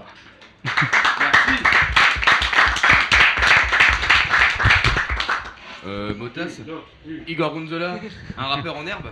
Ah non, mais en tout cas, grâce à lui, on fait vraiment un beau métier. hein. Euh, C'est- On n'a jamais aussi bien parlé de moi là, franchement. Alors un peu rassuré sur la condition des, des, des- des francs-maçons, qu'est-ce que ça vous évoque Est-ce que vous avez entendu? Mais j'étais pas inquiet, hein, comme je l'ai dit, et vraiment j'insiste. hein, y a- pour moi, ça, ça suscite pas d'inquiétude en moi, quoi. C'est c'est quelque chose que je connais mal, mais que voilà, c'est c'est comme si, euh, tu vois, je, je, je, je sais pas quoi. Moi, j'ai une équipe de foot, on m'invite à un match de handball, je connais mal le handball, euh, je connais pas les codes, mais c'est pas pour ça que je vais me dire au handball, ils vont tous me casser la gueule, quoi, tu vois. Donc, bien. non, mais tu comprends ce que je veux dire. C'est juste quelque chose que je connais mal et il n'y a pas d'inquiétude à avoir. Sinon, je serais pas ici si, si- si j'étais inquiet. euh. Et, euh, et à proprement parler, par rapport à ce que la, la petite chronique de, de, de Igor Gonzola, peut-être si euh, Hervé Motas ou Aaron, l'un de vous voudrait euh, rebondir sur quelque chose. Ah, j'ai fait une fausse promesse, puisqu'on a une question auditeur apparemment. J'ai un témoignage auditeur. euh, un- Témoignage auditeur apparemment. Jean-Marc qu'on a retrouvé qui dit bravo Igor. Je- Bah, bra- bravo Igor. Bah, en tout cas, Il s'est merci. retrouvé lui-même, Jean-Marc. Merci pour ton travail. Moi, j'avais l'impression d'entendre un rappeur quand tu quand tu, quand tu posais que tu étais inspiré. C'était comment euh, on, on pourrait peut-être une instru faire la même chose. Je pense que ça marcherait, non? Ouais, un slam Ouais, un, un petit peu, ouais. mais- Écoutez, parce que cette euh, chronique nous a vraiment euh, aiguisé euh, les papilles. Je savais rien dire cette phrase. hein. voilà, on va pouvoir se reposer un petit peu l'esprit et méditer sur les mots qui ont été lancés. Et je vais demander à la technique de bien vouloir nous envoyer ce- cette petite musique qui nous permettra de, de respirer. Sinon, t'as un micro aussi, tu sais. hein. Alors, c'est la technique qui est pas, mais bonne.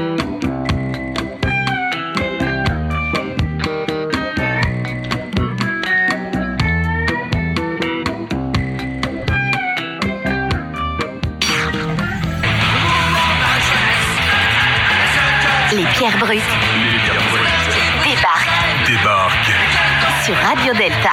Radio Delta. Vous êtes sur Radio Delta, la radio qui rayonne entre les oreilles.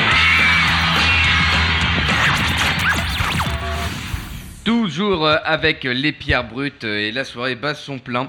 Euh, nous sommes maintenant dans la phase où nos, nos chroniqueurs euh, laissent, euh, nous laissent savoir comment ce thème nous a inspiré.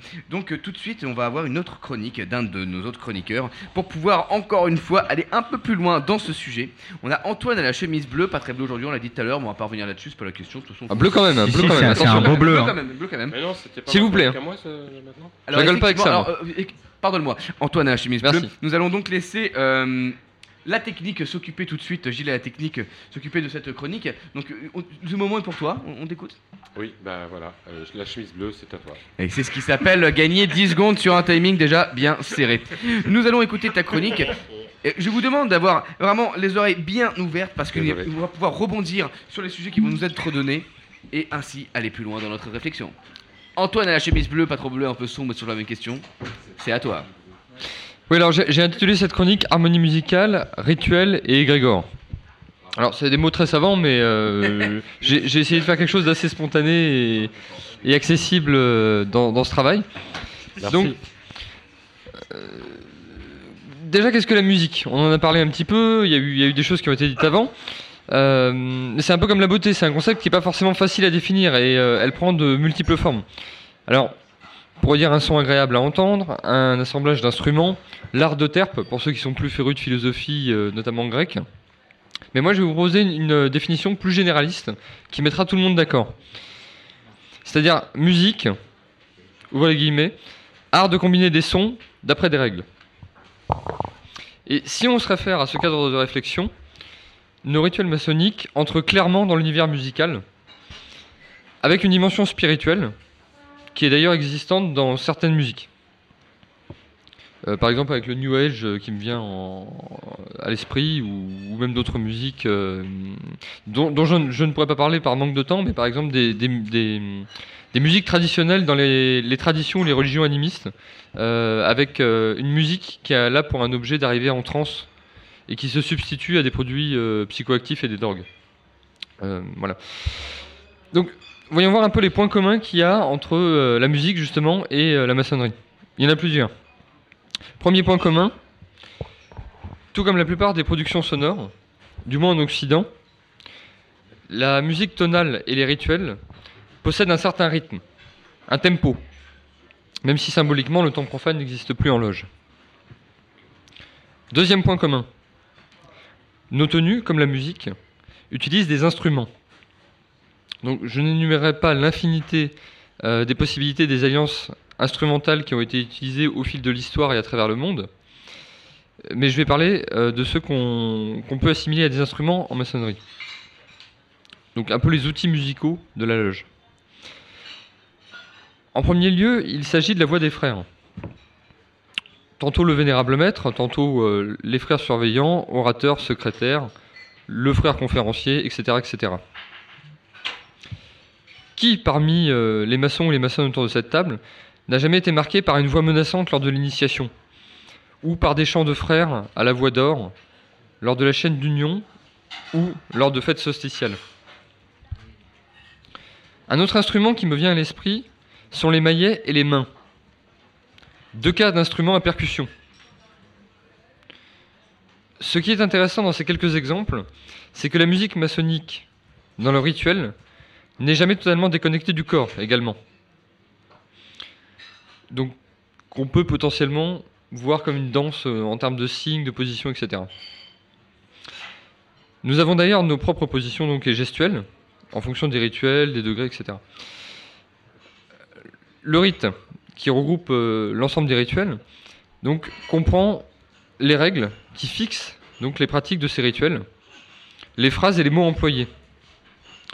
Il s'agit donc de l'art qui nous indique comment les sons doivent être combinés et harmonisés. Donc je, reviens donc à ma définition initiale, qui était euh, art de combiner des sons d'après des règles. Donc on a bien des sons et on a bien des règles en maçonnerie par rapport à ces sons.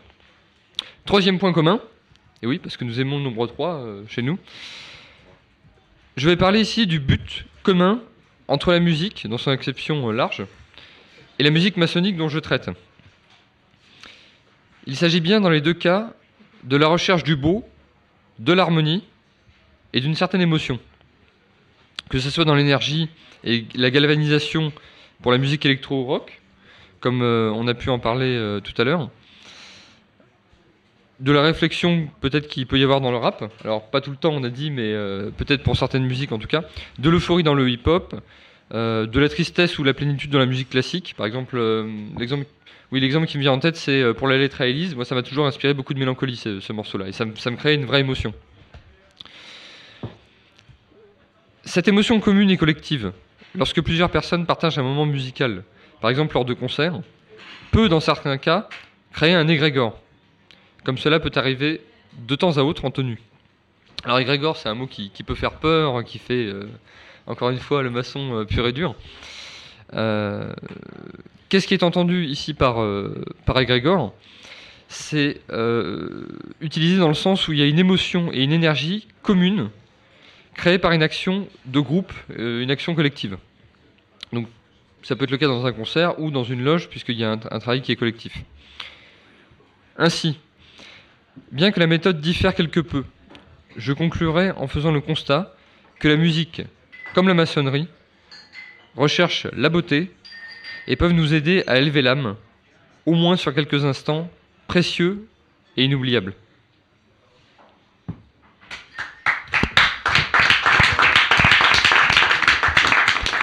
Euh, merci, merci euh, Antoine à chemise bleue pour cette, euh, pour cette chronique sur le thème de la musique qui respecte le, le rapport, le parallèle avec le tempo et le rythme qu'on a tant entendu. Motas, on t'écoute ici. J'ai juste euh, une, une petite précision parce que j'ai peur de pas m'être fait comprendre. Je pense que le rap est toujours réfléchi, hein, mais que c'est juste En une réponse justement oui, par oui, rapport à oui, la chronique bien de sûr, mais parce que tout à l'heure je réfléchissais à ce que j'ai dit et ce qui avait pu être mal compris. Je pense que c'est, en fait, l'histoire de conscience, elle est toujours, euh, elle est, elle est toujours là. C'est juste une histoire de, en fait, je voulais casser juste le cliché de conscient vis-à-vis de la société, comme si le rappeur avait un devoir d'exemplarité ou un devoir de, de, de, oui, de revendication et de et d'apprentissage envers les autres, mais en vérité, je pense qu'elle est toujours consciente que ce soit vers soi-même ou vers les autres. Mais euh, voilà, enfin, c'était vraiment un truc. euh, Étant donné, les gars, qu'il y avait beaucoup de parallèles avec la, la, la, la vision, la, la réflexion, la pensée maçonnique, alors si vous n'avez pas décroché hein, du fait de, cette, euh, de cet univers que vous découvrez, hein, euh, un parallèle avec nos rituels, est-ce que ça vous a interpellé et qu'est-ce que ça fait résonner en, en vous si vous avez bien saisi un petit peu les propos que voulait tenir euh, An- An- Antoine à la chemise bleue, qui est pas trop bleu mais qui est pas pâle non plus? Attention. hein. Ah, ça, ça- alors, justement, moi je vous. ça- ça- les gars, arrêtez de parler de sa chemise comme ça, il va, il va finir par se froisser. comme sa chemise. c'est pas la question. Donc, non, En même temps, c'est toujours pas le bleu clin. hein. Non, effectivement, on va, on va essayer de parler d'autre chose de la chemise maintenant.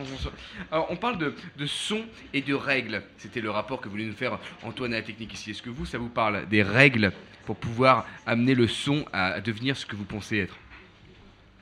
Ben, c'est le son musical, c'est pas une règle mathématique Euh, et euh, c'est un petit peu différent. Et alors là, je veux pas tirer dans les pattes de ceux qui font de l'électro, mais des fois, je trouve qu'on est un petit peu à l'époque du Monsanto de la musique, c'est-à-dire qu'on a, on refuse, on n'accepte pas une note qui soit un petit peu de travers, euh, une note qui soit pas dans l'harmonie attendue, euh, voilà. Donc euh, moi mais après tout dépend de comment l'artiste fait les choses, mais voilà, on, tolère assez peu dans notre société un son plus brutal, plus naturel, je dirais, et on enlève beaucoup d'harmoniques pour qu'il reste plus que les jolis en général. Donc euh, donc faut, voilà, je me, je m'en mêle un peu les pinceaux. Non, non, pas du tout, c'était euh, c'était très clair.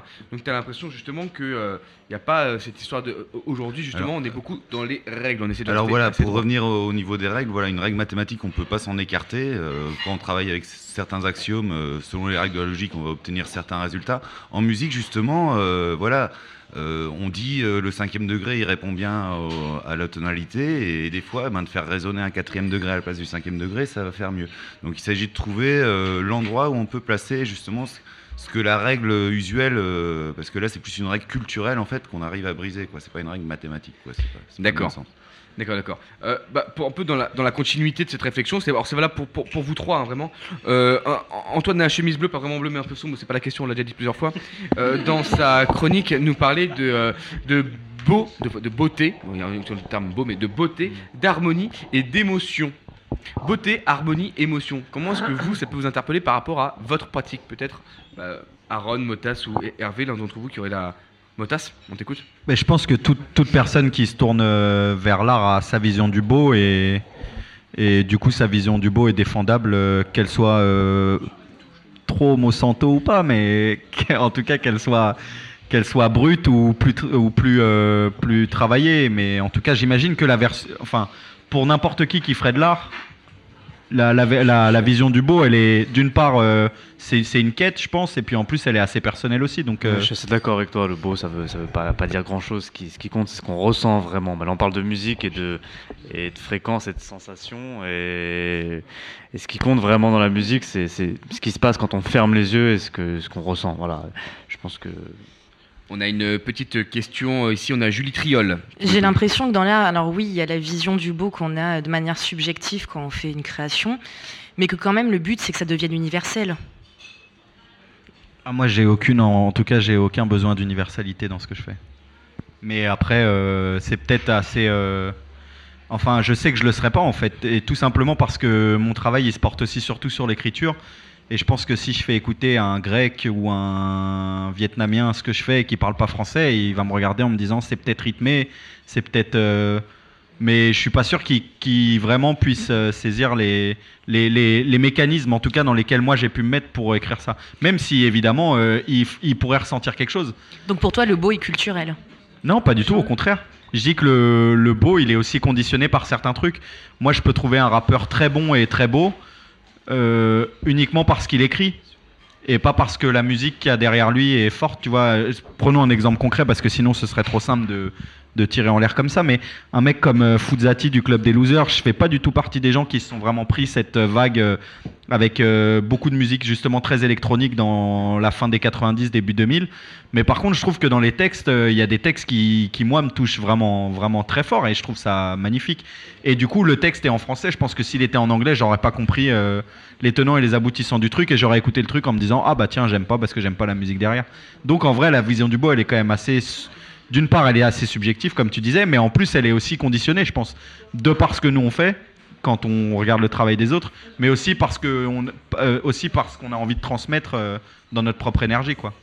On a ici euh, Gilles à la technique qui voulait te, te poser une petite question directe, Motas? Oui, tout à fait. On m'entend? On m'entend? Oui. oui, tout à fait. Encore une fois, c'est le mec à la technique qui veut savoir si on l'entend. Ouais, c'est parce que j'ai un câble pourri. Merci, Yann, à la technique. Euh, oui, tu, as dit tout à l'heure, Motas, que en fait, tu, tu, écrivais des textes et que donc tu pensais que quelqu'un qui ne comprenne, comprendrait pas ta langue, en fait, ne serait pas euh, concerné par tes textes ou ne les comprendrait moins. Euh, or, moi, par exemple, j'ai une particularité, peut-être, mais je pense pas être le seul. Quand j'écoute une chanson, quand, j'écoute une chanson, quand j'écoute de la musique, une chanson, même quand c'est en français, en fait, j'écoute pas les paroles. J'écoute la musique, la mélodie, la, voix, la mélodie de la musique des, paroles qui sont chantées, et, euh, je, ressens, je, pense ressentir au moins euh, ce que j'ai à ressentir en écoutant cette chanson. Donc je pense que euh, malgré le fait que tu dises que tu ne touches pas, tu ne prétends pas à l'universel parce que tu as, des textes, je pense que la mélodie en fait de, la, voix, moi, et des mots qui sont prononcés, touche en- au-delà de, des, mots qui sont réellement prononcés. Ah oui, bien sûr, c'est pour ça qu'on peut écouter aussi des. des ben, dans mon cas, en tout cas, des, par exemple, il y a des groupes marocains, alors que je parle pas un mot d'arabe, qui en ce moment me touchent beaucoup, le collectif NAR, etc. Enfin, je préfère dire les noms aussi parce que comme ça, ceux qui veulent se référencer peuvent. Et qui, ça me touche énormément, notamment dans le phrasé, dans l'énergie, etc. Mais c'est aussi, euh, aussi dans. En fait, ce que je voulais dire, c'est que moi, ma manière d'écrire, j'ai peur qu'elle puisse pas toucher les gens qui ne parlent pas français, parce que forcément, il y a aussi des mécanismes de langue, de sens, de double sens, d'image, que je pense qu'on peut comprendre euh, que si on parle la langue euh, de manière euh, de manière euh, structurée quoi et que, et que c'est quelque chose d'assez d'assez classique. Après j'admets et d'ailleurs euh, j'ai eu la chance de déjà voyager avec euh, j'ai déjà fait des radios en Angleterre ou autre et où oui il y avait des anglais qui me disaient que c'était super ce que je faisais. Et évidemment je pense que je peux transmettre aussi une certaine énergie différemment. Mais c'est vrai que le la, en tout cas dans mon cas l'application du texte elle est si importante dans mon processus de création que du coup, forcément, je, me poserai toujours la question de savoir si les gens, tout à l'heure, par exemple, quand on écoutait euh, le morceau qui est passé et qu- qu'on avait peu de retours, en vérité, même si on peut trouver que l'instru est cool et tout, ma concentration première, ça va être de me dire, ouais, si tu l'as pas vraiment écouté, c'est-à-dire que si t'as pas vraiment écouté le texte et tout, je pense que tu vas pas vraiment pouvoir capter ce que moi j'ai voulu faire. Après, bien sûr que dans l'énergie, on va pouvoir ressentir euh, plein de choses. Et d'ailleurs, euh, j'en suis ravi parce que c'est même des choses qui pourraient me dépasser. Il y a des états où on enregistre, où on se sent plus triste et on arrive à transmettre grâce à ce genre de choses. Mais c'est vrai que mon travail, euh, disons, très intellectualisé, en tout cas très conscient, il se porte vachement sur le texte. Et il se porte aussi sur des choses qui sont très techniques dans le texte, c'est-à-dire des rimes longues, des images, des trucs, des retours. Des... Et du coup, c'est pour ça que j'ai ça. Mais bien sûr, moi, je, je- je comprends tout à fait qu'on soit réceptif à de la musique qu'on comprend pas en termes de, en termes de langue. Oui, c'est donc de la poésie. Même Bien sûr, c'est même de la poésie des mots et de l'énergie. C'est aussi de l'énergie, en fait, je pense. euh. Et en fait, la, la poésie, elle permet de passer, de, de faire, de, de faire passer quelque chose, quel qu'il soit, à travers les, les mots. Donc, euh, en fait, une, une chanson, une fois qu'elle est faite, euh, elle ne t'appartient plus. Ah ouais, ah, mais ça, c'est sûr, et j'en suis ravi d'ailleurs. Et euh, de la poésie, ça fait du bien euh, à, à- à chaque, euh, à chaque moment de la journée. D'ailleurs, on a une question, Antoine, la chemise bleue, qui veut nous poser. C'était pas une question, c'était plus un, un débat et une prise de position. Euh, on, on a, on a parlé du beau, est-ce qu'il y a des critères, est-ce que c'est totalement libre finalement et- ou pas? Et, et toi, Adrien Dutou, au, au début de l'émission, tu nous as dit voilà, on est tous capables de voir si c'est beau ou pas beau. Et euh, nos invités finalement ont dit bah non. Alors, je parlais, euh, pardonne-moi, je parlais de, de, de- de justesse et de faux, Oui, faux, oui, oui. faux juste. ouais. Voilà. Beau, et, et nos invités ont dit bah non, ça dépend culturellement, etc. Effectivement, il y a une variation. Et moi, j'aime avoir la, la- la musique ou l'art d'une manière générale comme euh, la maçonnerie, c'est-à-dire qu'on a une grande marge de liberté au travers d'un cadre, mais qu'il y a quand même un cadre. Parce que moi, par exemple, euh, et je vais être violent, mais volontairement aussi, peut-être pour provoquer le débat, mais par exemple pour moi, la musique atonale, c'est de l'art dégénéré. Oh, Antoine, comment tu Voilà. peux dire art dégénéré Franchement, moi, avec tout ce recherche Antoine, avec tout ce que ça sous-entend derrière, t'es obligé de dire art dégénéré, franchement. Voilà. Donc pour moi, il y a des critères qui font qu'il y a une harmonie ou non. Voilà. Antoine, donc je lance le débat. Et moi, j'aime les débats. Donc euh, s'il y en a qui justement mais- veulent répondre de manière as- tu as- tu as- structurée. tu as- euh, tu as tout à fait raison. Donc, euh, synthétise-nous un peu la, la dernière phrase pour envoyer un peu qu'on qu'on soit dans les bonnes lignes. Oui, pour moi, la musique atonale, c'est de l'art dégénéré. Arrête Antoine avec ça, non mais c'est insupportable d'entendre un truc pareil. Insupportable. Alors, si on Et je trouve que c'est honteux. Non, mais C'est déjà, honteux ce que tonal, tu dis. tonal Bah, n'est réponds. Alors, Non, mais alors, il n'y a pas, y a pas à répondre l'art dégénéré, on sait tous ce à quoi ça réfère. S'il vous et plaît. c'est pas normal de Déjà, dire un truc pareil. tonal Alors, euh, franchement, C'est pas parce que c'est quelque chose que tu comprends pas. Alors peut-être que c'est une forme d'art qui ne te parle pas. Et ça, dans ce cas, c'est ton droit. hein. Enfin, je veux dire, euh, on n'est pas tous obligés d'aimer euh, John Cage ou je sais pas qui, parce que moi personnellement. Pardon. Moi personnellement, je trouve ça hyper chiant aussi. J'aime pas du tout. C'est pas quelque chose que j'écoute chez moi euh, sous ma douche en me disant super, je vais entendre un truc que pour moi ça veut rien dire. Mais dire art dégénéré, Antoine, est-ce que tu te rends compte qu'on- de ce qu'on que tu dis C'est pour lancer un débat, S'il vous plaît, euh, s'il vous plaît, Alors, juste qu'on mette C'est pour lancer un débat. Antoine, euh, qu'on se mette sur un pied d'égalité parce que moi j'ai pas saisi, hein, c'est un peu comme si on était en Formule 1, t'es parti, j'ai pas eu le top départ. Euh, euh, D'ailleurs, il y a le Grand Prix dimanche. Oui, exactement, avec, avec McLaren qui est super fort. Alors, qu'est-ce qui vient de se. Oui, je sais, Thomas, parce que je connais pas la Formule 1. de- Euh, qu'est- qu'est-ce qui vous a fait démarrer en fait là, quoi, cette histoire d'art dégénéré? Qu'est-ce qui fait qu'on part en pression en deux secondes là? A- Parce que. Igor Non, parce que c'est comme ça que certains. Art dégénéré. Alors, je, je suis pas germanophone, donc je pourrais pas le faire en, en allemand, hein, malheureusement. Mais euh, je pense que, enfin, je je sais que ce qui a fait des, voilà, c'est que. Comment ça C'est que, c'est que comment, c'est que c'est, c'est, c'est, c'est la, c'est la manière dont les, dont les, quand- dont les nazis nommaient certaines formes d'art qu'ils voulaient éradiquer de la, de la planète et notamment des arts des années folles. Voilà. Bon après. c'est- Ah d'accord donc je Ça- pense ça, que je ne savais je pas. pense que no- voilà je pense que je pense que notre frère ici présent Antoine a utilisé un terme qui l'a peut-être dépassé ici mais bon ça nous a pas fait raisonner ça mais en gros dans ton propos tu voulais dire que lorsqu'il y a harmonie entre deux tonalités on est dans un son que tu considères comme étant juste lorsqu'il y a je sais pas si le terme existe mais assonance Aussi, ça existe. Je- Dissonance. Dissonance, oui. Assonance, En, en fait, je, voulais être provocant pour voir s'il y avait des gens qui étaient capables de m'expliquer euh, D'accord. peut-être. Et, et c'est- et c'est euh, ça, et c'est ce propos-là qui nous intéresse tout de Voilà. suite. Par rapport au rebondir à ce que tu disais, Antoine, ce qui va nous intéresser, c'est que toi, tu considères qu'il y a musique à partir du moment où on respecte le cadre de l'harmonie, on va dire euh, juste, et qu'il n'y a plus musique à partir du moment où on est dans la dissonance. Est-ce que, par rapport à ça, vous, vous pouvez Peut-être toi tout à l'heure tu me parlais de musique, vous me parlez de cinquième ou quatrième qui n'était pas forcément juste, mais ça peut, être de la musique. Donc on est hors de ce cadre-là, mais est-ce que c'est de la musique tout de même?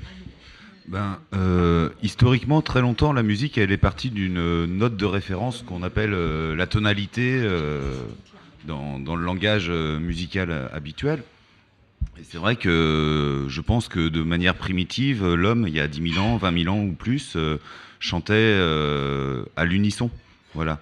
Et après, petit à petit, il a commencé à découvrir euh, d'autres notes qui vont avec la première, l'octave, la quinte, et qui sont pas d'ailleurs, enfin l'octave n'a pas bougé, mais la quinte ou la tierce ne sont plus aussi justes dans notre musique, entre guillemets, euh, au sens mathématique et fractionnaire du, du terme, puisque une quinte s'est obtenue en multipliant par 3, en divisant par 2 la note de base. Donc si on prend la 440 euh, fois 3 divisé par 2, ça fait 660 et on obtient le- la cinquième note, le mi.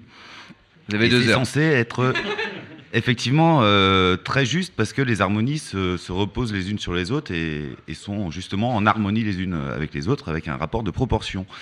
Et ce rapport avec le clavier bien tempéré a été changé légèrement pour avoir 12 notes égales en Europe. Donc les notes sont apparues. Au début, il y en avait une, deux. Et quasiment partout sur Terre, il y a cinq notes, au moins la pentatonique dans toutes les gammes. euh, voilà, même si c'est pas forcément la pentatonique telle qu'on la connaît euh, en Occident, c'est des gammes à 5 notes en général. En Occident, on a 12 notes, euh, en Inde, il y en a 24. Euh, donc et après, il y, a une histoire. Donc il y a une partie purement mathématique d'harmonie qui sonne, qui font que ça sonne ensemble, et il y a une partie culturelle. Donc à l'époque de Bach, quand on a inventé le clavier tempéré, on a décalé très légèrement les sons, et donc on- officiellement, on n'a pas des vraies harmonies euh, qui, qui sont pas tout à fait justes mathématiquement. Et bah ça, pourtant, ça le- marche ça, aussi parce dingue, que ça. il y a une partie culturelle de nous qui fait qu'on s'est adapté à ça. D'accord. Voilà. Et euh, historiquement, donc, il y a toujours eu une note de base, et donc dans la musique atonale, ce qui est un peu bizarre et des fois pas trop réussi peut-être par certains compositeurs, c'est de faire comprendre euh, la logique quand il n'y a plus une seule note de base. quoi. D'accord. On a euh, Igor Gonzola qui peut-être voudrait euh, te poser une question par rapport à ça. C'est c'est- plus une, ré- une réaction en quelques, phrases qu'u- qu'une question. Je me permets d'in- d'intervenir un tout petit peu de manière personnelle dans, le débat. Je ne sais pas si on peut parler de règles en fait dans la musique. C'est-à-dire que euh, pour, citer ou pour paraphraser un saxophoniste assez connu, John Coltrane en l'occurrence, il s'est un jour il en dit c'est quoi la musique? Et la musique c'est la vie. Et le jazz, euh, pour paraphraser Miles Davis, c'est pas une musique, c'est une manière d'être. Et donc en fait, il n'y a pas spécialement de règles. Parce que en fait, j'ai un peu, j'ai mon, mon, mon impression première, c'est que chaque, euh, chaque génération, chaque, euh, chaque classe d'âge, chacun, depuis que l'humanité est là, invente en fait sa propre manière de s'exprimer à travers des sons. Et il y a toujours d'autres gens pour vous raconter que c'est pas de la musique. C'est-à-dire que le jour où l'électro est entré à la, à la salle Playel, euh, c'était Laurent Garnier, c'était avec Acid Eiffel, et il y a des connards dans le backstage qui ont dit Putain, mais vos trucs, c'est pas de la musique. Euh, pas, de bol, son batteur avait joué pour les plus grands jazzman américains, donc il leur a dit d'aller se faire foutre, concrètement. Et que pourquoi? Parce que, soi-disant, ça n'avait pas place dans ce lieu du. Du classique ou à l'Olympia ou ce genre de ou ce genre de choses. Et je pense qu'en fait c'est c'est c'est concrètement exprimé. Enfin, ça, ça me paraît être complètement euh, pour le coup euh, dé- détonnant parce que justement est-ce que le punk est de la musique ou pas? Enfin vous aviez n'importe qui qui était dans les labels de, blues ou de jazz des mecs qui produisaient les Stones qui étaient capables de vous expliquer que le punk c'était pas de la musique parce que soi-disant les mecs savaient pas jouer. Bah si pourtant ils ont fait bouger le monde en trois accords sans savoir concrètement se- faire un solo euh, comme Jeff Beck ou Jimmy Page pouvaient faire. Donc je- y a, justement, ce qui est, intéressant, c'est d'aller au-delà, c'est de travailler cette, matière, sonore. Et on ne sait pas, c'est vrai que sur un clavier, alors il est, tempéré, mais dans la musique asiatique, il n'y a pas de temps. Enfin, les, notes ne sont pas les mêmes, les gammes ne sont pas les mêmes, la tempérance n'est pas, forcément la même. On n'utilise pas forcément les, mêmes percussions, ça n'a rien à voir. Et pourtant, ben, il y a de la musique qui est faite avec une seule corde, et ça fait juste voyager. Donc après, voilà, pour moi, il est, il est, il est hors de que- enfin, c'est un truc, il est, il est, il est- il est hors de question de, de, de- de parler de règles, parce que je pense que si on avait pensé que la musique avait des règles, bah, il n'y aurait, il y aurait jamais eu de, il y aurait jamais eu de free jazz, il n'y aurait, ja- aurait jamais eu de. Pour toi, pas- de règles dans la moi, musique. Moi, je me permets de réagir un petit peu. ça juste, dépend. juste vivre euh, the- the nouvelle chose, the new things. Alors, Ah, attends, pas de, de l'anglais, attention. New thing.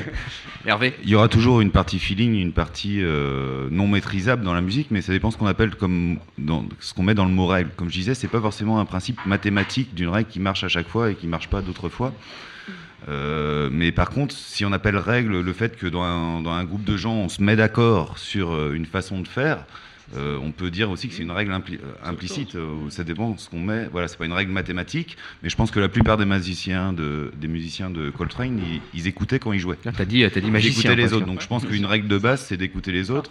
Et après aussi, euh, voilà, selon le style où on jouait, je sais que dans le jazz, il y a, il y a- il y a ceux qui ont pour précepte de ne pas varier le tempo d'un bout à l'autre de la chanson et de le tenir à, et notamment à toute vitesse. Donc voilà, tout ça, ça dépend si on appelle ça une règle.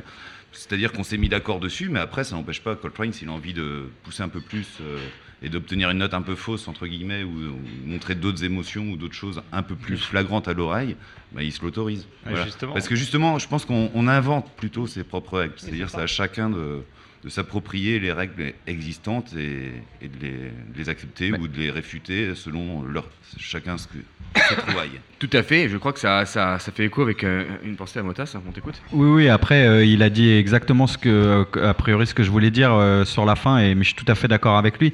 Et ça rejoint aussi ce que je voulais tout à l'heure dire sur la non-autosatisfaction. Je pense qu'il faut aussi accepter, quand on fait de la musique, qu'on est dans un domaine évolutif, et que malgré le fait qu'on fasse quelque chose, il, peut toujours évoluer quoi, d'une manière ou d'une autre, et en fonction de règles, ou aussi en fonction de ce qu'on écoute et ce qu'on ressent à côté. Mais du coup, voilà, euh, je suis tout, enfin, ouais, c'était pour appuyer ce que disait Hervé et aussi euh, insister sur le fait que se remettre en question, c'était aussi accepter le fait qu'on travaille pas dans un domaine qui est fini, quoi. Et que peut-être que dans 15 ans, la musique, elle ressemblera à rien de ce qu'elle ressemble aujourd'hui. Peut-être que ça prendra en fait euh, 300 ans plutôt que 15 ans, peut-être 2 ans plutôt que 15. Mais qu'en tout cas, oui, il faut accepter qu'on travaille un domaine qui est sans limite, je pensais que. Et Hervé l'a bien expliqué sur les différentes euh, manières d'approcher les gammes et, et la musique de manière générale. Mais euh, là, depuis tout à l'heure, on parle musique, etc. Ça commence à nous mettre un petit peu euh, l'eau à la bouche. Je sais pas, peut-être Hervé, là, je sais que tu es venu un peu avec du, du- du matériel à toi. Est-ce que. Bah, voilà, histoire qu'on soit vraiment dans, dans, dans- dans l'idée, quoi. Tu vas accorder ta guitare, t'as peut-être dans un petit temps. Antoine, très rapidement, parce que là, on a notre artiste qui est chaud, là. il- La puce à l'oreille. La puce à l'oreille. Exactement. Merci. Prépare-en plusieurs, hein, parce que là, là, on est chaud, là. Incroyable, une fois de plus. Euh, D'ailleurs, puis bah, j'en profite juste avant que tu lances ta musique. Moi, j'ai appris quelque chose, je sais pas pour, pour nos auditeurs ou pour les personnes autour de cette table. Je pensais vraiment que la, la musique et les notes et les fréquences c'était quelque chose qui était vraiment mathématique et je ne pensais pas que ça variait à ce point juste avec, euh, avec les cultures. Donc moi, j'ai appris quelque chose ce soir et euh, bah écoutez, bah, bah, je suis content. Voilà. Donc euh, moment musique, Hervé, bah merci, puis c'est à toi. Donc, je vais vous présenter une petite chanson qui s'appelle L'entendrez-vous.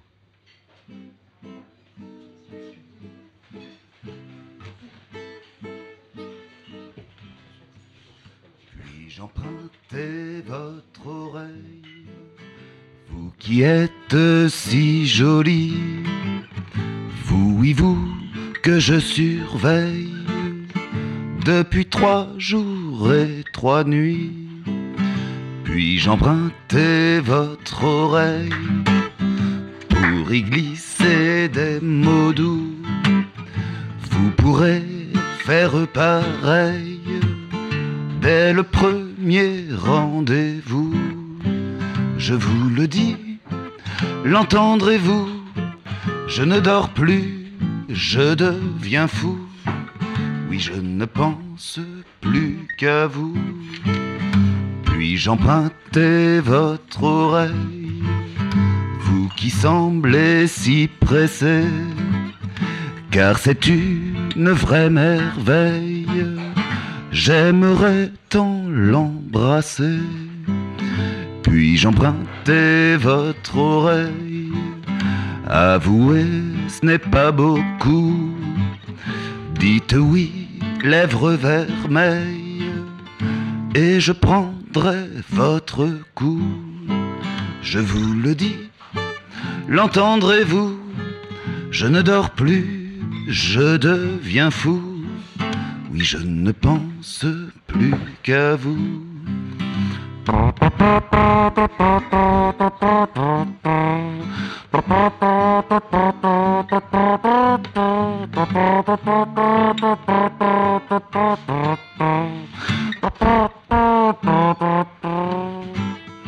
Puis-je emprunter votre oreille Tenez cette petite boîte pour vous rendre l'appareil. Prenez mon oreille droite, je vous l'ai dit, je deviens fou, je ne dors plus, je suis à bout. Oui, je ne pense plus qu'à vous. Oui, je ne pense plus qu'à vous.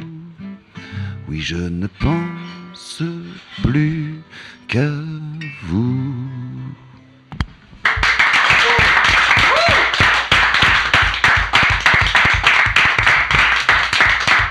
Merci, merci vraiment. C'était, euh, c'était vraiment super, super chouette. Euh, oh, je comprends maintenant peut-être euh, d'autres personnes autour de la table et, les auditeurs. Euh, tu parlais tout à l'heure d'histoire, tu cherchais à, à créer des, des- des histoires et puis là, bah, tout de suite, on est transporté, on voyage. Bah, là, tout d'un coup, quand là, tout de suite, je je pense à toutes ces conversations qu'on avait juste avant. On parlait de mathématiques, de fréquences, de machin.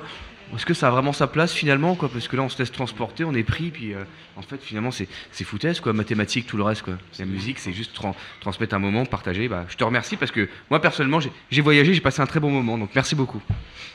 Merci. Avec- plaisir.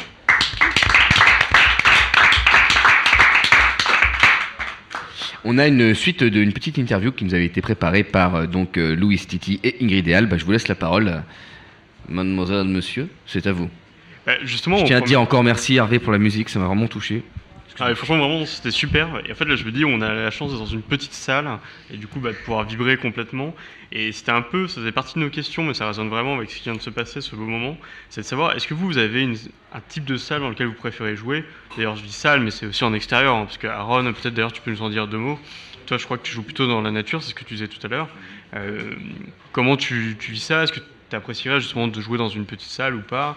Est-ce que tu as une communion avec la nature? Enfin, voilà, toi, Aaron, euh, est-ce que le décor pour toi a une importance aussi? C'est- très complexe. euh, la musique, à partir du moment où on la diffuse, euh, il y a énormément de paramètres à prendre en compte parce que là, on parle de vibration et le, corps réagit énormément en vibration.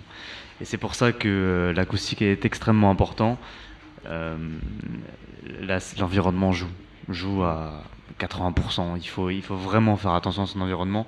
Euh, la technique est aussi importante que la personne qui va, qui va diffuser sa musique et la, la- la création musicale. Là, c'est. Et euh, tu, tu me parlais C'est parti de la, d'environnement. la technique justement, on aimerait bien qu'ils fassent bien leur travail. hein. C'est ça que c'est ton petit, c'est ton petit message, hein, Aaron. Ouais, c'est- on, on a vu qu'au niveau des micros, c'était hyper réactif. Euh, Dès qu'il y en avait un qui marchait pas, on basculait sur un autre, et évidemment.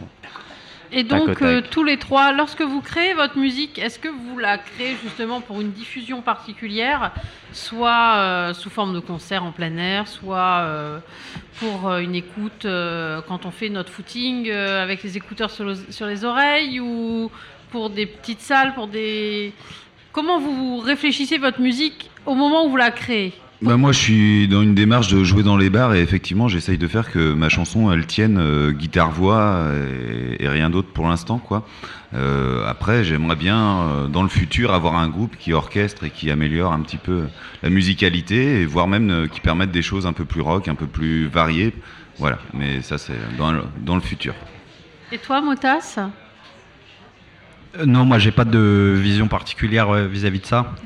Je sais que quand j'étais petit, euh, je m'imaginais être à la place de gens que j'écoutais sur scène, mais on, là on parlait plus de, tu vois, de, de Zénith, de, de Stade de France, plus que.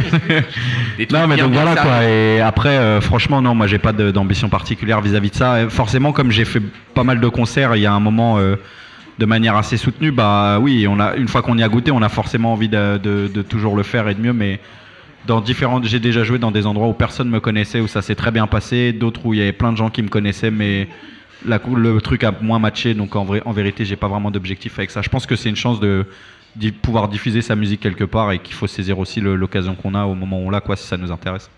Aaron?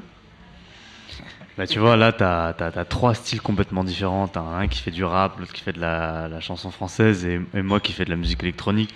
Euh, je me vois mal déguster une petite bière à un comptoir et d'écouter de la grosse techno. Tu vois, je pense qu'il y, y a un temps pour tout, il y a une musique pour chaque, euh, chaque moment. Et, et la musique, pour moi, c'est hyper culturel et hyper temporel. Tu vois.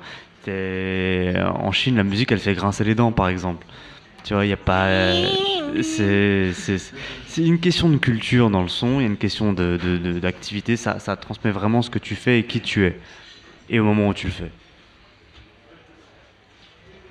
Et donc, euh, quand vous travaillez pour la, quand vous travaillez pour la scène, euh, pour donc pour vous produire en public, est-ce qu'au moment de, de penser votre œuvre, de la créer, l'aspect visuel de, de vous quand vous vous produisez euh, importe un petit peu ou absolument pas Il n'y a que le son qui vous importe.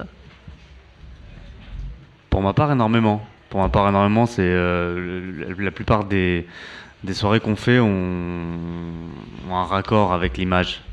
C'est quasiment aussi important. Le- L'environnement est euh, autant important que la musique. Alors toi tu parles de, euh, pardon, peut-être pour préciser ta question idéale, euh, tu parlais peut-être de présence sur scène en tant qu'artiste, ou toi tu parles de création visuelle et d'images qui vont accompagner le Ah, son. Ouais, mais les Alors, deux, les deux mais- se mais joignent, là- je pense. Je, je vais re- demander à Motas et ensuite à Hervé ce qu'ils en pensent, mais en fait, moi, je pensais plus, euh, par- pour comparer à nous, euh, en maçonnerie, avec le rituel, euh, que ce soit dans sa musique ou dans sa forme visuelle, c'est un tout qui, au final, est cohérent et harmonieux. Euh, et si l'on dissociait la gestuelle, la, musique de, et de la musique, euh, ça perdrait donc sa cohésion et son harmonie. Est-ce que c'est que- quelque chose qui vous parle, vous, en tant qu'artiste, ou pas du tout? Ou il n'y a que vraiment que le son qui vous importe? Bah, moi, j'ai eu la chance de faire pas mal de théâtre et je pense que quand on sort de scène, euh, le personnage, il faut mettre euh, le costume de côté pour pas le salir et qu'il puisse remonter sur scène. Donc, il faut savoir euh, décrocher du truc. Après, ben, dans notre tête, on continue. voilà, hein, on sort d'un concert, on, revit aussi les moments qu'on a vécus ou, ou voilà. Et est-ce que justement vous... On va demander leur avis à Motas et euh, avant de parce que je vois que Louis Titi a une petite question. Non, mais justement, c'est comment est-ce que vous créez ce personnage en fait? Ça faisait partie des- de nos questions. C'est un truc, bah, en effet, on dit entre la vie et la scène, bah, on n'est pas forcément la même personne. Bah, est-ce que ça vous permet de vous exprimer de manière plus libre? Je pense Et- que, pardon. En tout cas, dans mon cas, c'est un peu particulier parce que déjà, j'ai commencé le rap beaucoup dans, les, dans des scènes ouvertes où euh, on a avant d'un événement, grâce à des contacts qu'on a, qui vont nous dire euh, Ah, il y a un DJ qui va passer tels instrus. euh, et ça, j'en ai fait vraiment beaucoup. Et donc, on arrive, on est vraiment un illustre inconnu. et donc, il n'y a même pas le temps de préparer quoi que ce soit, puisqu'on connaît même pas l'instru qui va passer et sur laquelle on va rapper. Et donc, donc d'une part, c'est quelque chose de. J'ai commencé, je pense, dans un milieu qui était très brut. Et en plus de ça, dans le rap, il y a aussi un. Je pense culturellement, il y a un souci d'authenticité. En fait, c'est une question qui est qui est très très importante quoi dans le rap. Comme c'est, il y a un truc où on est, où il faut être proche de soi-même. Et moi, j'ai toujours euh, pris parti euh, dès le départ de jouer beaucoup beaucoup euh, là-dessus en me disant, je vais absolument être authentique, etc., etc., etc. et maintenant que j'ai plus de maturité et qu'il y a un temps qui est passé. Non, mais sinon, je ne réponds pas. hein, mais, et maintenant qu'il y a un temps qui est passé et que. Et que, et, que- et que du coup. euh, et que du coup, j'ai pris un peu plus de recul là-dessus. Bah forcément, c'est des questions qu'on se pose euh, vis-à-vis de l'image qu'on renvoie à un public parce que parce que parce que finalement, c'est c'est un tout quoi. Et, et là, on va avoir une petite euh, chronique de, de au goût, mais je me demande à la technique, est-ce qu'on peut nous trouver un petit son pour que justement euh, Motas nous fasse un petit open mic euh, juste après euh, cette petite chronique? Non, S'il par- est chaud. hein. Par contre, on a pas mal d'avoine euh, en rappel. Ouais, donc, euh, et pas C'est les son. vannes de la technique, mais donc du coup pour, pour, pour l'open mic, peut-être qu'on on réfléchit à une petite instru et Ouais, après ouais, la bah, chronique. réfléchis- réfléchissez, ouais. on verra parce que euh, ouais, ouais, on verra, on verra. Ok. Écoute. En même temps, on n'a pas les miroirs non plus. hein. parce que ça nous fait et alors- réfléchir, Et bien ça tout de suite, pendant que la technique euh, va s'échiner à trouver une instru qui pourrait euh, corroborer au style de Motas, nous avons Mehdi Ogouv qui a sa première chronique de l'histoire du monde de l'humanité. Ouais Mehdi Ogouv avec euh, la presque chronique sur l'évolution de la musique. Mehdi Ogouv, on est tous avec toi. Prends ton temps, kiffe et en Merci, même merci, temps, merci. Merci Mehdi groupe, c'était super sympa. Bon, alors, bravo, bravo, bon, allez. On y va. Bonsoir à tous. Première chronique. Quand j'ai lancé comme idée de chronique traitant de l'évolution de la musique depuis l'âge euh, de pierre, depuis l'homme des cavernes, je pensais que ça allait s'évaporer en boutade. Euh, que nenni. J'ai eu des réponses encoura- m'encourageant à creuser ce sillon en me disant Mais si, t'as le bon sujet alors autant vous dire, ne pouvant pas décemment prétendre résumer plus de 10 000 ans d'histoire en une chronique, je ne vais vous présenter aujourd'hui qu'une presque chronique. Je m'en excuse déjà. très bien. Pour Au une moins, première, on est je au m'en courant. excuse déjà. Voilà. Bon, ready? On y va. Ready? L'his- L'histoire de l'évolution de la musique est une éternelle émancipation d'un style sur un autre, d'une génération sur une autre. Sans remonter jusqu'à la période grecque, d'où nous viennent les premiers témoignages sur cet art ancien, lié d'ailleurs à l'époque quasi exclusivement à la religion et à la guerre, et véhiculé par le chant plutôt que par le jeu des instruments, comme la flûte ou le sitar, considéré ni plus ni moins à l'époque comme indigne de l'homme libre. C'est ce que disait Aristote. Rien que ça. Euh, euh, non, arrêtons-nous juste à la période moderne, bien celle que celle-ci soit relative. Disons-nous à partir du XVIIIe siècle, Mozart, Bach, et voyons comment les goûts et les styles ont évolué depuis. Et déjà, ça nous fera déjà une, une assez grande parenthèse. À partir de cette période, on peut distinguer plus grosso que modo trois grandes familles de musique. La classique donc, la populaire, et la toute dernière, celle qui vient de la rue. Alors, vous me direz, pourquoi ces trois ensembles et pas d'autres? Eh bien, je vous dirai, parce que, un, fallait faire un choix, parce que, deux, ces trois ensembles s'enchaînent dans le temps et témoignent d'une évolution technologique et revendicatrice, et trois, parce que, euh, aller à plus de détails, nous ferait rater le couscous, et ça, no way. et là, je le vois dans votre regard, dans votre regard, dans la forme interrogative de votre visage. Mais, mais, mais, pourquoi? Mais pourquoi dit-il? Mais pourquoi? Vous vous posez cette question, mais pourquoi dit-il? Pourquoi les titres technologiques et revendicatrices Alors, technologique car la première grande évolution est l'apparition de ce qu'on appelle la musique populaire, la pop musique. Un style qui, n'a pu émerger qu'avec l'évolution des techniques d'enregistrement et de diffusion. La technique nous a fait délaisser Mozart et Bach au profit, au profit euh, du rock, de la soul et de la platine. Esprit de synthèse quand tu nous tiens. Mais pourquoi revendicatrice? Revendicatrice pour une raison très simple. La musique pop, bien qu'ayant été un temps la musique euh, porte-étendard du renouveau et de la transgression, a elle aussi fini par représenter l'immobilisme et le conservatisme face à une société en éternelle mutation. C'est par ce prisme qu'est apparu ce qu'on appelle aujourd'hui la musique de rue, la musique, la street music pour les millennials. Euh, euh, une, une- une façon aux nouvelles générations de se réapproprier la musique, cet art, et de faire émerger sa vérité musicale, qui n'est pas celle de ses aînés. De cette évolution est né le rap, le punk, le reggae, pour ne citer que. Et demain alors? Ah, demain. Demain, c'est loin. Ah. Oh. Et en même temps, faut pas phraser un MC très connu, plutôt que les- de tendances musicales qui uniformiseraient, qui uniformiseraient les productions pardon, artistiques, on assiste depuis plusieurs années à un mélange d'inspiration et d'influence qui s'enrichissent les unes les autres. Les parois n'ont jamais été aussi poreuses entre les styles de musique. plus qu'entre les peuples eux-mêmes, mais ça, c'est un autre problème. Inspecteur Gvarnby, ce sera un autre sujet. On en parlera plus tard. La technologie actuelle est capable de produire une base de données inégalée jusqu'à ce jour, une source d'inspiration inépuisable à laquelle les artistes peuvent étancher leur soif d'inspiration à domicile à toute heure de la journée. Le public aussi a changé. Il est plus curieux, plus volage aussi. On parle de musique. hein. Une même personne peut écouter de l'électro le matin dans sa salle de bain, du rap dans les transports ou sa voiture, via son smartphone, du rock sur son ordinateur, et regarder en fin de journée les victoires de la musique classique le soir à la télé. La musique de demain sera donc plus éclectique, plus brassée, plus libre, plus organique. Et après-demain, celle d'après-demain sera encore plus. Elle accompagnera encore l'évolution de l'humain, encore plus. Car au final, la musique comme la vie n'est qu'un éternel recommencement. Merci à vous. Merci. Merci. Merci à toi, Mehdi. Oh. Eh, c'est pas génial ça quand même, Merci, cette espèce de petit brassage. C'est- Première chronique T'as fait ça toute ta vie ou quoi Hein Mehdi, Mehdi, Mehdi au Justement. t'as l'habitude de parler J'ai j'ai l'habitude d'écrire. Euh, J'ai euh, euh, Antoine à chemise bleue, pas trop bleue, un peu pâle, qui voudrait te poser une question. Donc euh, on t'écoute. C'est pas vraiment une question, c'est une remarque. Voilà. Encore une fois. Non, non, parce que t'arrêtes pas de me cramper depuis tout à l'heure. J'ai- pas une question, c'est une question, d'accord Ouais, bah, moi, tu, tu, tu m'embêtes avec ma chemise, alors moi, je t'embête sur les questions. Voilà. Mais tu as tout à fait raison. D'ailleurs, je je suis pense que les, Ouais. échanges comme ça, c'est ce qu'il faut. Voilà.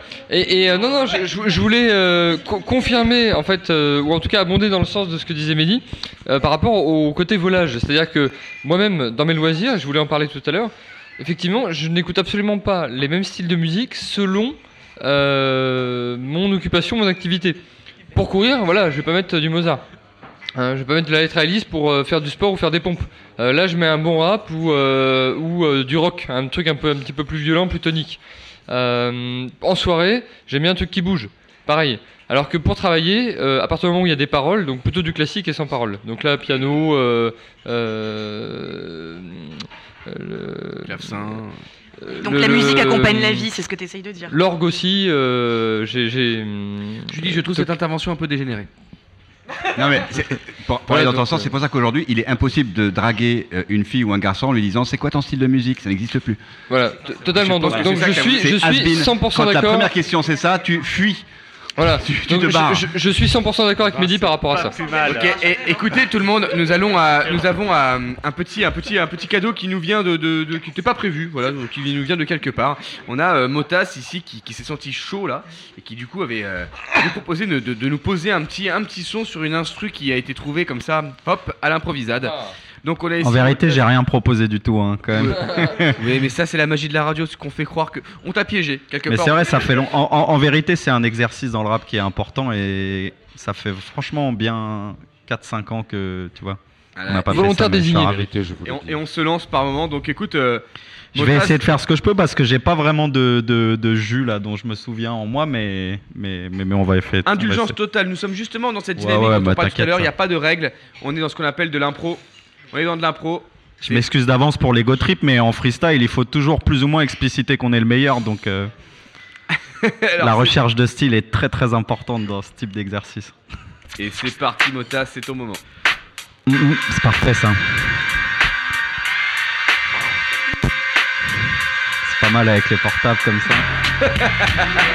en fait, il y a un espèce de petit retour. On va essayer de, on va essayer de le faire comme ça. Ouais, c'est pour ça que moi je. C'est un peu la prod venir. C'est un peu, c'est la prod Deathmile en plus. c'est incroyable. C'est le battle final qui commence sur cette prod. Bref. 1. Ouais. 1. Moi je suis pas sur le terrain, je suis sur le terrain de foot. Me raconte pas ta vie pendant le cataclysme, on s'en foutra de tes études ou que tu gères un four, que tu sois pauvre ou que t'aies des thunes. Même si rester posé c'est très dur. Les chances que je perde que j'ai sont multiples, mais bon pour le moment ma femme est belle et mes potes ont du style. En parlant d'elle, c'est vrai que j'en dis peu, mais en le disant, j'espère que dans 10 ans on fera des envies. eux. C'est vrai, je parle pas, je veux pas qu'elle ait honte de moi, car pour le moment on se comprend quand on se regarde. Bref, je rappe ce que je ressens comme les Jäger bombes de la veille. Ouais, ouais, ok, ok, ok, j'ai plus de texte dans la tête. Mais c'est pas grave, à chaque fois je pars en impro. Tu sais que je suis un pro dans le style, c'est comme ça, j'ai trop d'inspi. On m'appelle Motas d'ici jusqu'au Rincy. Ok, c'est comme ça, moi je pense à mes frères de Seymour. J'arrive, n'essaye pas de me tester au micro, tu sais que c'est comme ça. Je rime trop fort, on m'appelle le dinosaure. Ouais, ouais. Ok, c'est comme ça, tu sais que je m'appelle Motas. C'est vrai ça, on est toujours sur Radio Delta. En face d'Adrien, j'arrive et ça rime bien. C'est comme ça, c'est la mascarade au Mike. Ok, ok, ok. Désolé, j'ai arrêté mon couplet au milieu, mais merci.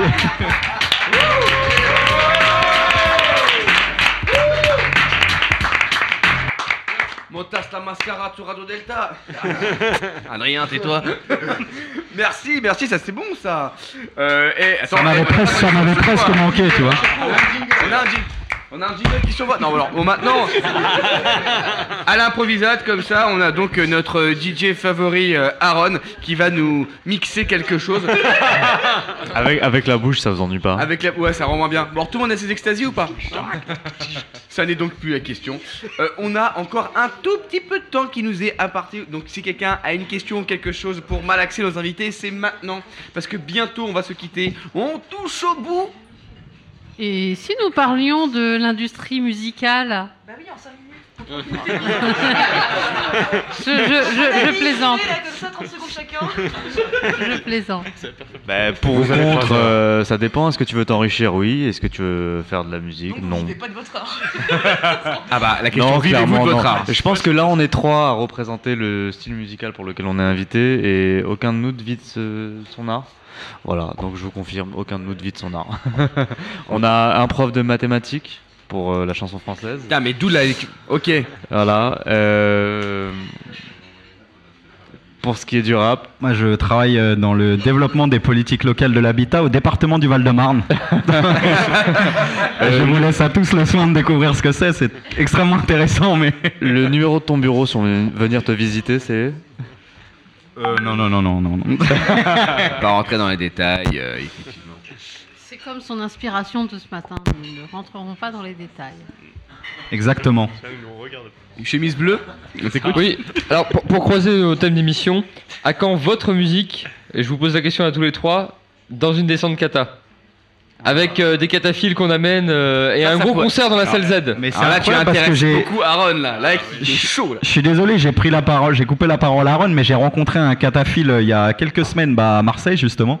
Je connaissais pas du tout ce monde-là et tout, et le gars, j'ai parlé avec lui toute la journée, et donc on a déjà un petit rendez-vous lui et moi euh, pour qu'il m'initie à tout ça parce Ne que nous ça en m'a dis pas fasciné plus. tout ce qu'il m'a raconté.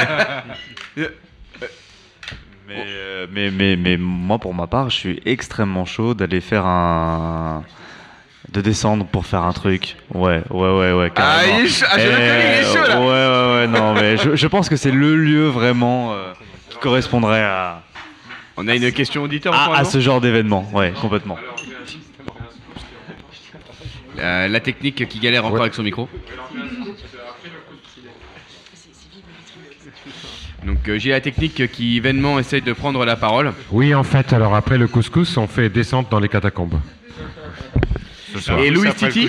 Et ça va être peut-être la dernière intervention. Il le va falloir- couscous, ça, Oui, juste pour la dernière euh, intervention, c'est comment est-ce qu'on peut retrouver votre son si bah, justement tout à l'heure on a dit voilà on donne les références. Est-ce qu'on peut vous retrouver sur internet pour vous écouter ou euh, Ah oui, bah, quart d'heure promo. Enfin non, quart d'heure. Euh, minute promo. Il fait le quart d'heure américain. Euh, moi, c'est. Enfin, moi, nous, parce que en fait, je parle au nom du collectif, on est, on est, on est six. Euh, c'est sur la page Facebook de Grey Édition, Grey comme gris en anglais, édition. euh, comme les deux en anglais et en français. Et là, vous avez euh, tous les artistes qui sont répertoriés avec les liens sur les plateformes type euh, Ok, Grey SoundCloud et- sur Facebook là. Ok, stylé. Toi, Moi sur Facebook, ça s'appelle le, Le Chable Hervé euh, chanson et sur YouTube Hervé Le Chable et euh, sur Lilo aussi, je mets toutes les dates de concert. Voilà. Ok, Hervé Le Chable sur YouTube alors. Et pour ma part, euh, vous pouvez retrouver sur quasi tous les réseaux sociaux, je crois, euh, Motas la Mascarade, YouTube aussi. euh, J'ai une chaîne euh, remplie depuis des années. Et euh, avec un nouvel EP qui sort le 24 avril. euh. Voilà. Écoutez, c'est un petit moment peut-être pour euh, se mettre une petite musique, la dernière de la soirée, et on se retrouve juste après celle-ci pour, bah, pour les conclusions. Je sais c'est triste, on va se séparer, mais avant ça, il y a encore une petite musique, c'est pas maintenant. Musique à la technique. Je suis encore appuyé sur un bouton. Pour 100 personnes, mais pour des millions.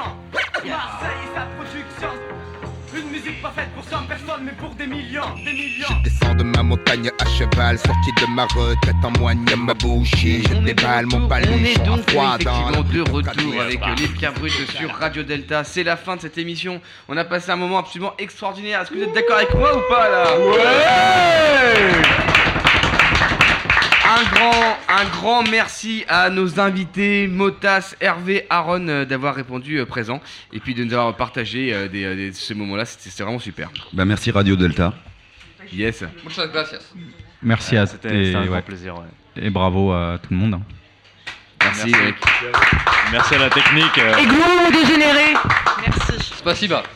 Vous avez été vraiment, vraiment géniaux. Et encore une petite. Vous voulez terminer l'altercation? C'est ça qui s'est- J'ai pas compris. Je- Il y, a une- il y a une intervention. Il y a un open mic c'est- C'est après. Julie Triol qui reste corrosive, euh, comme d'hab. Oui, oui, qui est pour la tolérance et contre les nazis, excusez-moi.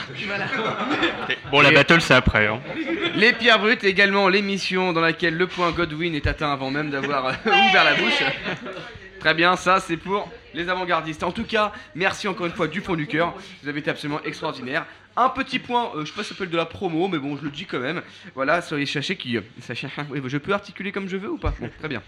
Les prochains rendez-vous sur euh, Radio Delta avec euh, l'émission 1, 2, 3 Soleil. Une émission absolument extraordinaire qui aura lieu le 1er mars prochain avec un thème inconnu, hein, mais qu'on aimerait bien connaître. c'est bon. Alors, c'est- c'est c'est pas le 1er mars, mais c'est le dernier vendredi On d'avril. peut se- Écoutez, je me suis trompé. Voilà, j'ai dit 1er mars. Pourquoi? Parce que j'ai lu bêtement le papier qui est sous mes yeux, qui Peter me dit que des conneries. Effectivement, mars est passé. hein. sauf, sauf si c'est l'année prochaine. Copier-coller quand tu nous tiens. Mars est passé, mais avril est là et l'émission, je me rappelle plus le titre parce qu'il est à, je sais pas quoi, mais euh, on recevra en fait euh, quelqu'un qui, euh, qui qui fait des expositions d'art dans les prisons et qui euh, Oh. et qui s'occupe de faire sortir, euh, enfin de, de réinsérer les prisonniers. Et quelqu'un également qui est le président de la poignée de main, qui est un organe un organe maçonnique qui s'occupe de trouver du travail à ceux qui en ont besoin. Voilà. Euh, Dans le cadre de poursuivre au dehors l'œuvre commencée dans le temple, comme on dit chez euh, nous, chez les francs-maçons. Tu peux nous redire la, la- le, le jour, la, la date? Parce que je pense que j'ai embrouillé tout le monde avec mon 1er mars. Le 27 avril. Tout à fait, c'est le 27 avril, ne te découvre pas d'un fil. Exa- Exactement. D'ailleurs, je me suis découvert d'un fil la semaine dernière, j'ai attrapé un petit peu froid. Comme Absolument. quoi, l'expression, faut les prendre au pied de la lettre. Absolument. Et la prochaine émission donc euh, des Pierres Brutes qui aura lieu, comme vous le savez, hein, le 10 mai, sur le thème. Exactement. Le dessin, du dessin à l'animé. Une émission que nous vous conseillons de suivre évidemment donc, sur Radio Delta. Plus précisément, les Pierres Brutes. Nous avons également un petit service, euh, une requête, quelque chose, à vous, chers auditeurs, quelque chose qu'on a vous faire part, parce que vous prenez plaisir à nous écouter, à passer du temps, des bons moments avec vous. Et euh, pour la suite, qui est un peu délicate, je vais quand même laisser la main, euh, la parole à la technique, Gilles, plus Non, mais moi, je donne-moi ta main. Et prends la mienne. L'émission est finie. Oui, fini. chères auditrices, chers auditeurs de Pierre Brut, Radio Delta a besoin de vous. Euh, donc, ça fait deux ans et demi que nous émettons sur l'antenne régulièrement. Euh, là, on a décidé de passer à vitesse supérieure, passer en 24-24, et donc, on fait une petite opération de crowdfunding. Crowdfunding, ça veut dire qu'il faudrait que vous donniez de l'argent. Voilà. Donc euh, c'est sur le site, c'est partout, euh, il y, a- il y a les liens partout. Et donc euh, voilà, donc on fait une opération parce qu'on veut demeurer libre, indépendant, tout en passant en 24-24, acheter du nouveau matos, boire des... eh oui, non, pas- Non, pas non, non, non, non, euh, diffuser non, non, non, 24-24, ça. euh, avoir des sujets intéressants. Voilà, c'est tout. Et Merci. parler plus près du micro. Et parler plus près du micro. Merci, merci à tous nos auditeurs d'avoir été avec nous.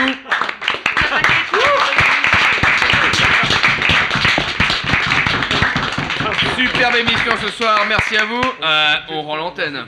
Et maintenant, couscous. Les pierres brutes débarquent Débarque sur Radio Delta. Radio Delta. Vous êtes sur Radio Delta, la radio qui rayonne entre les oreilles.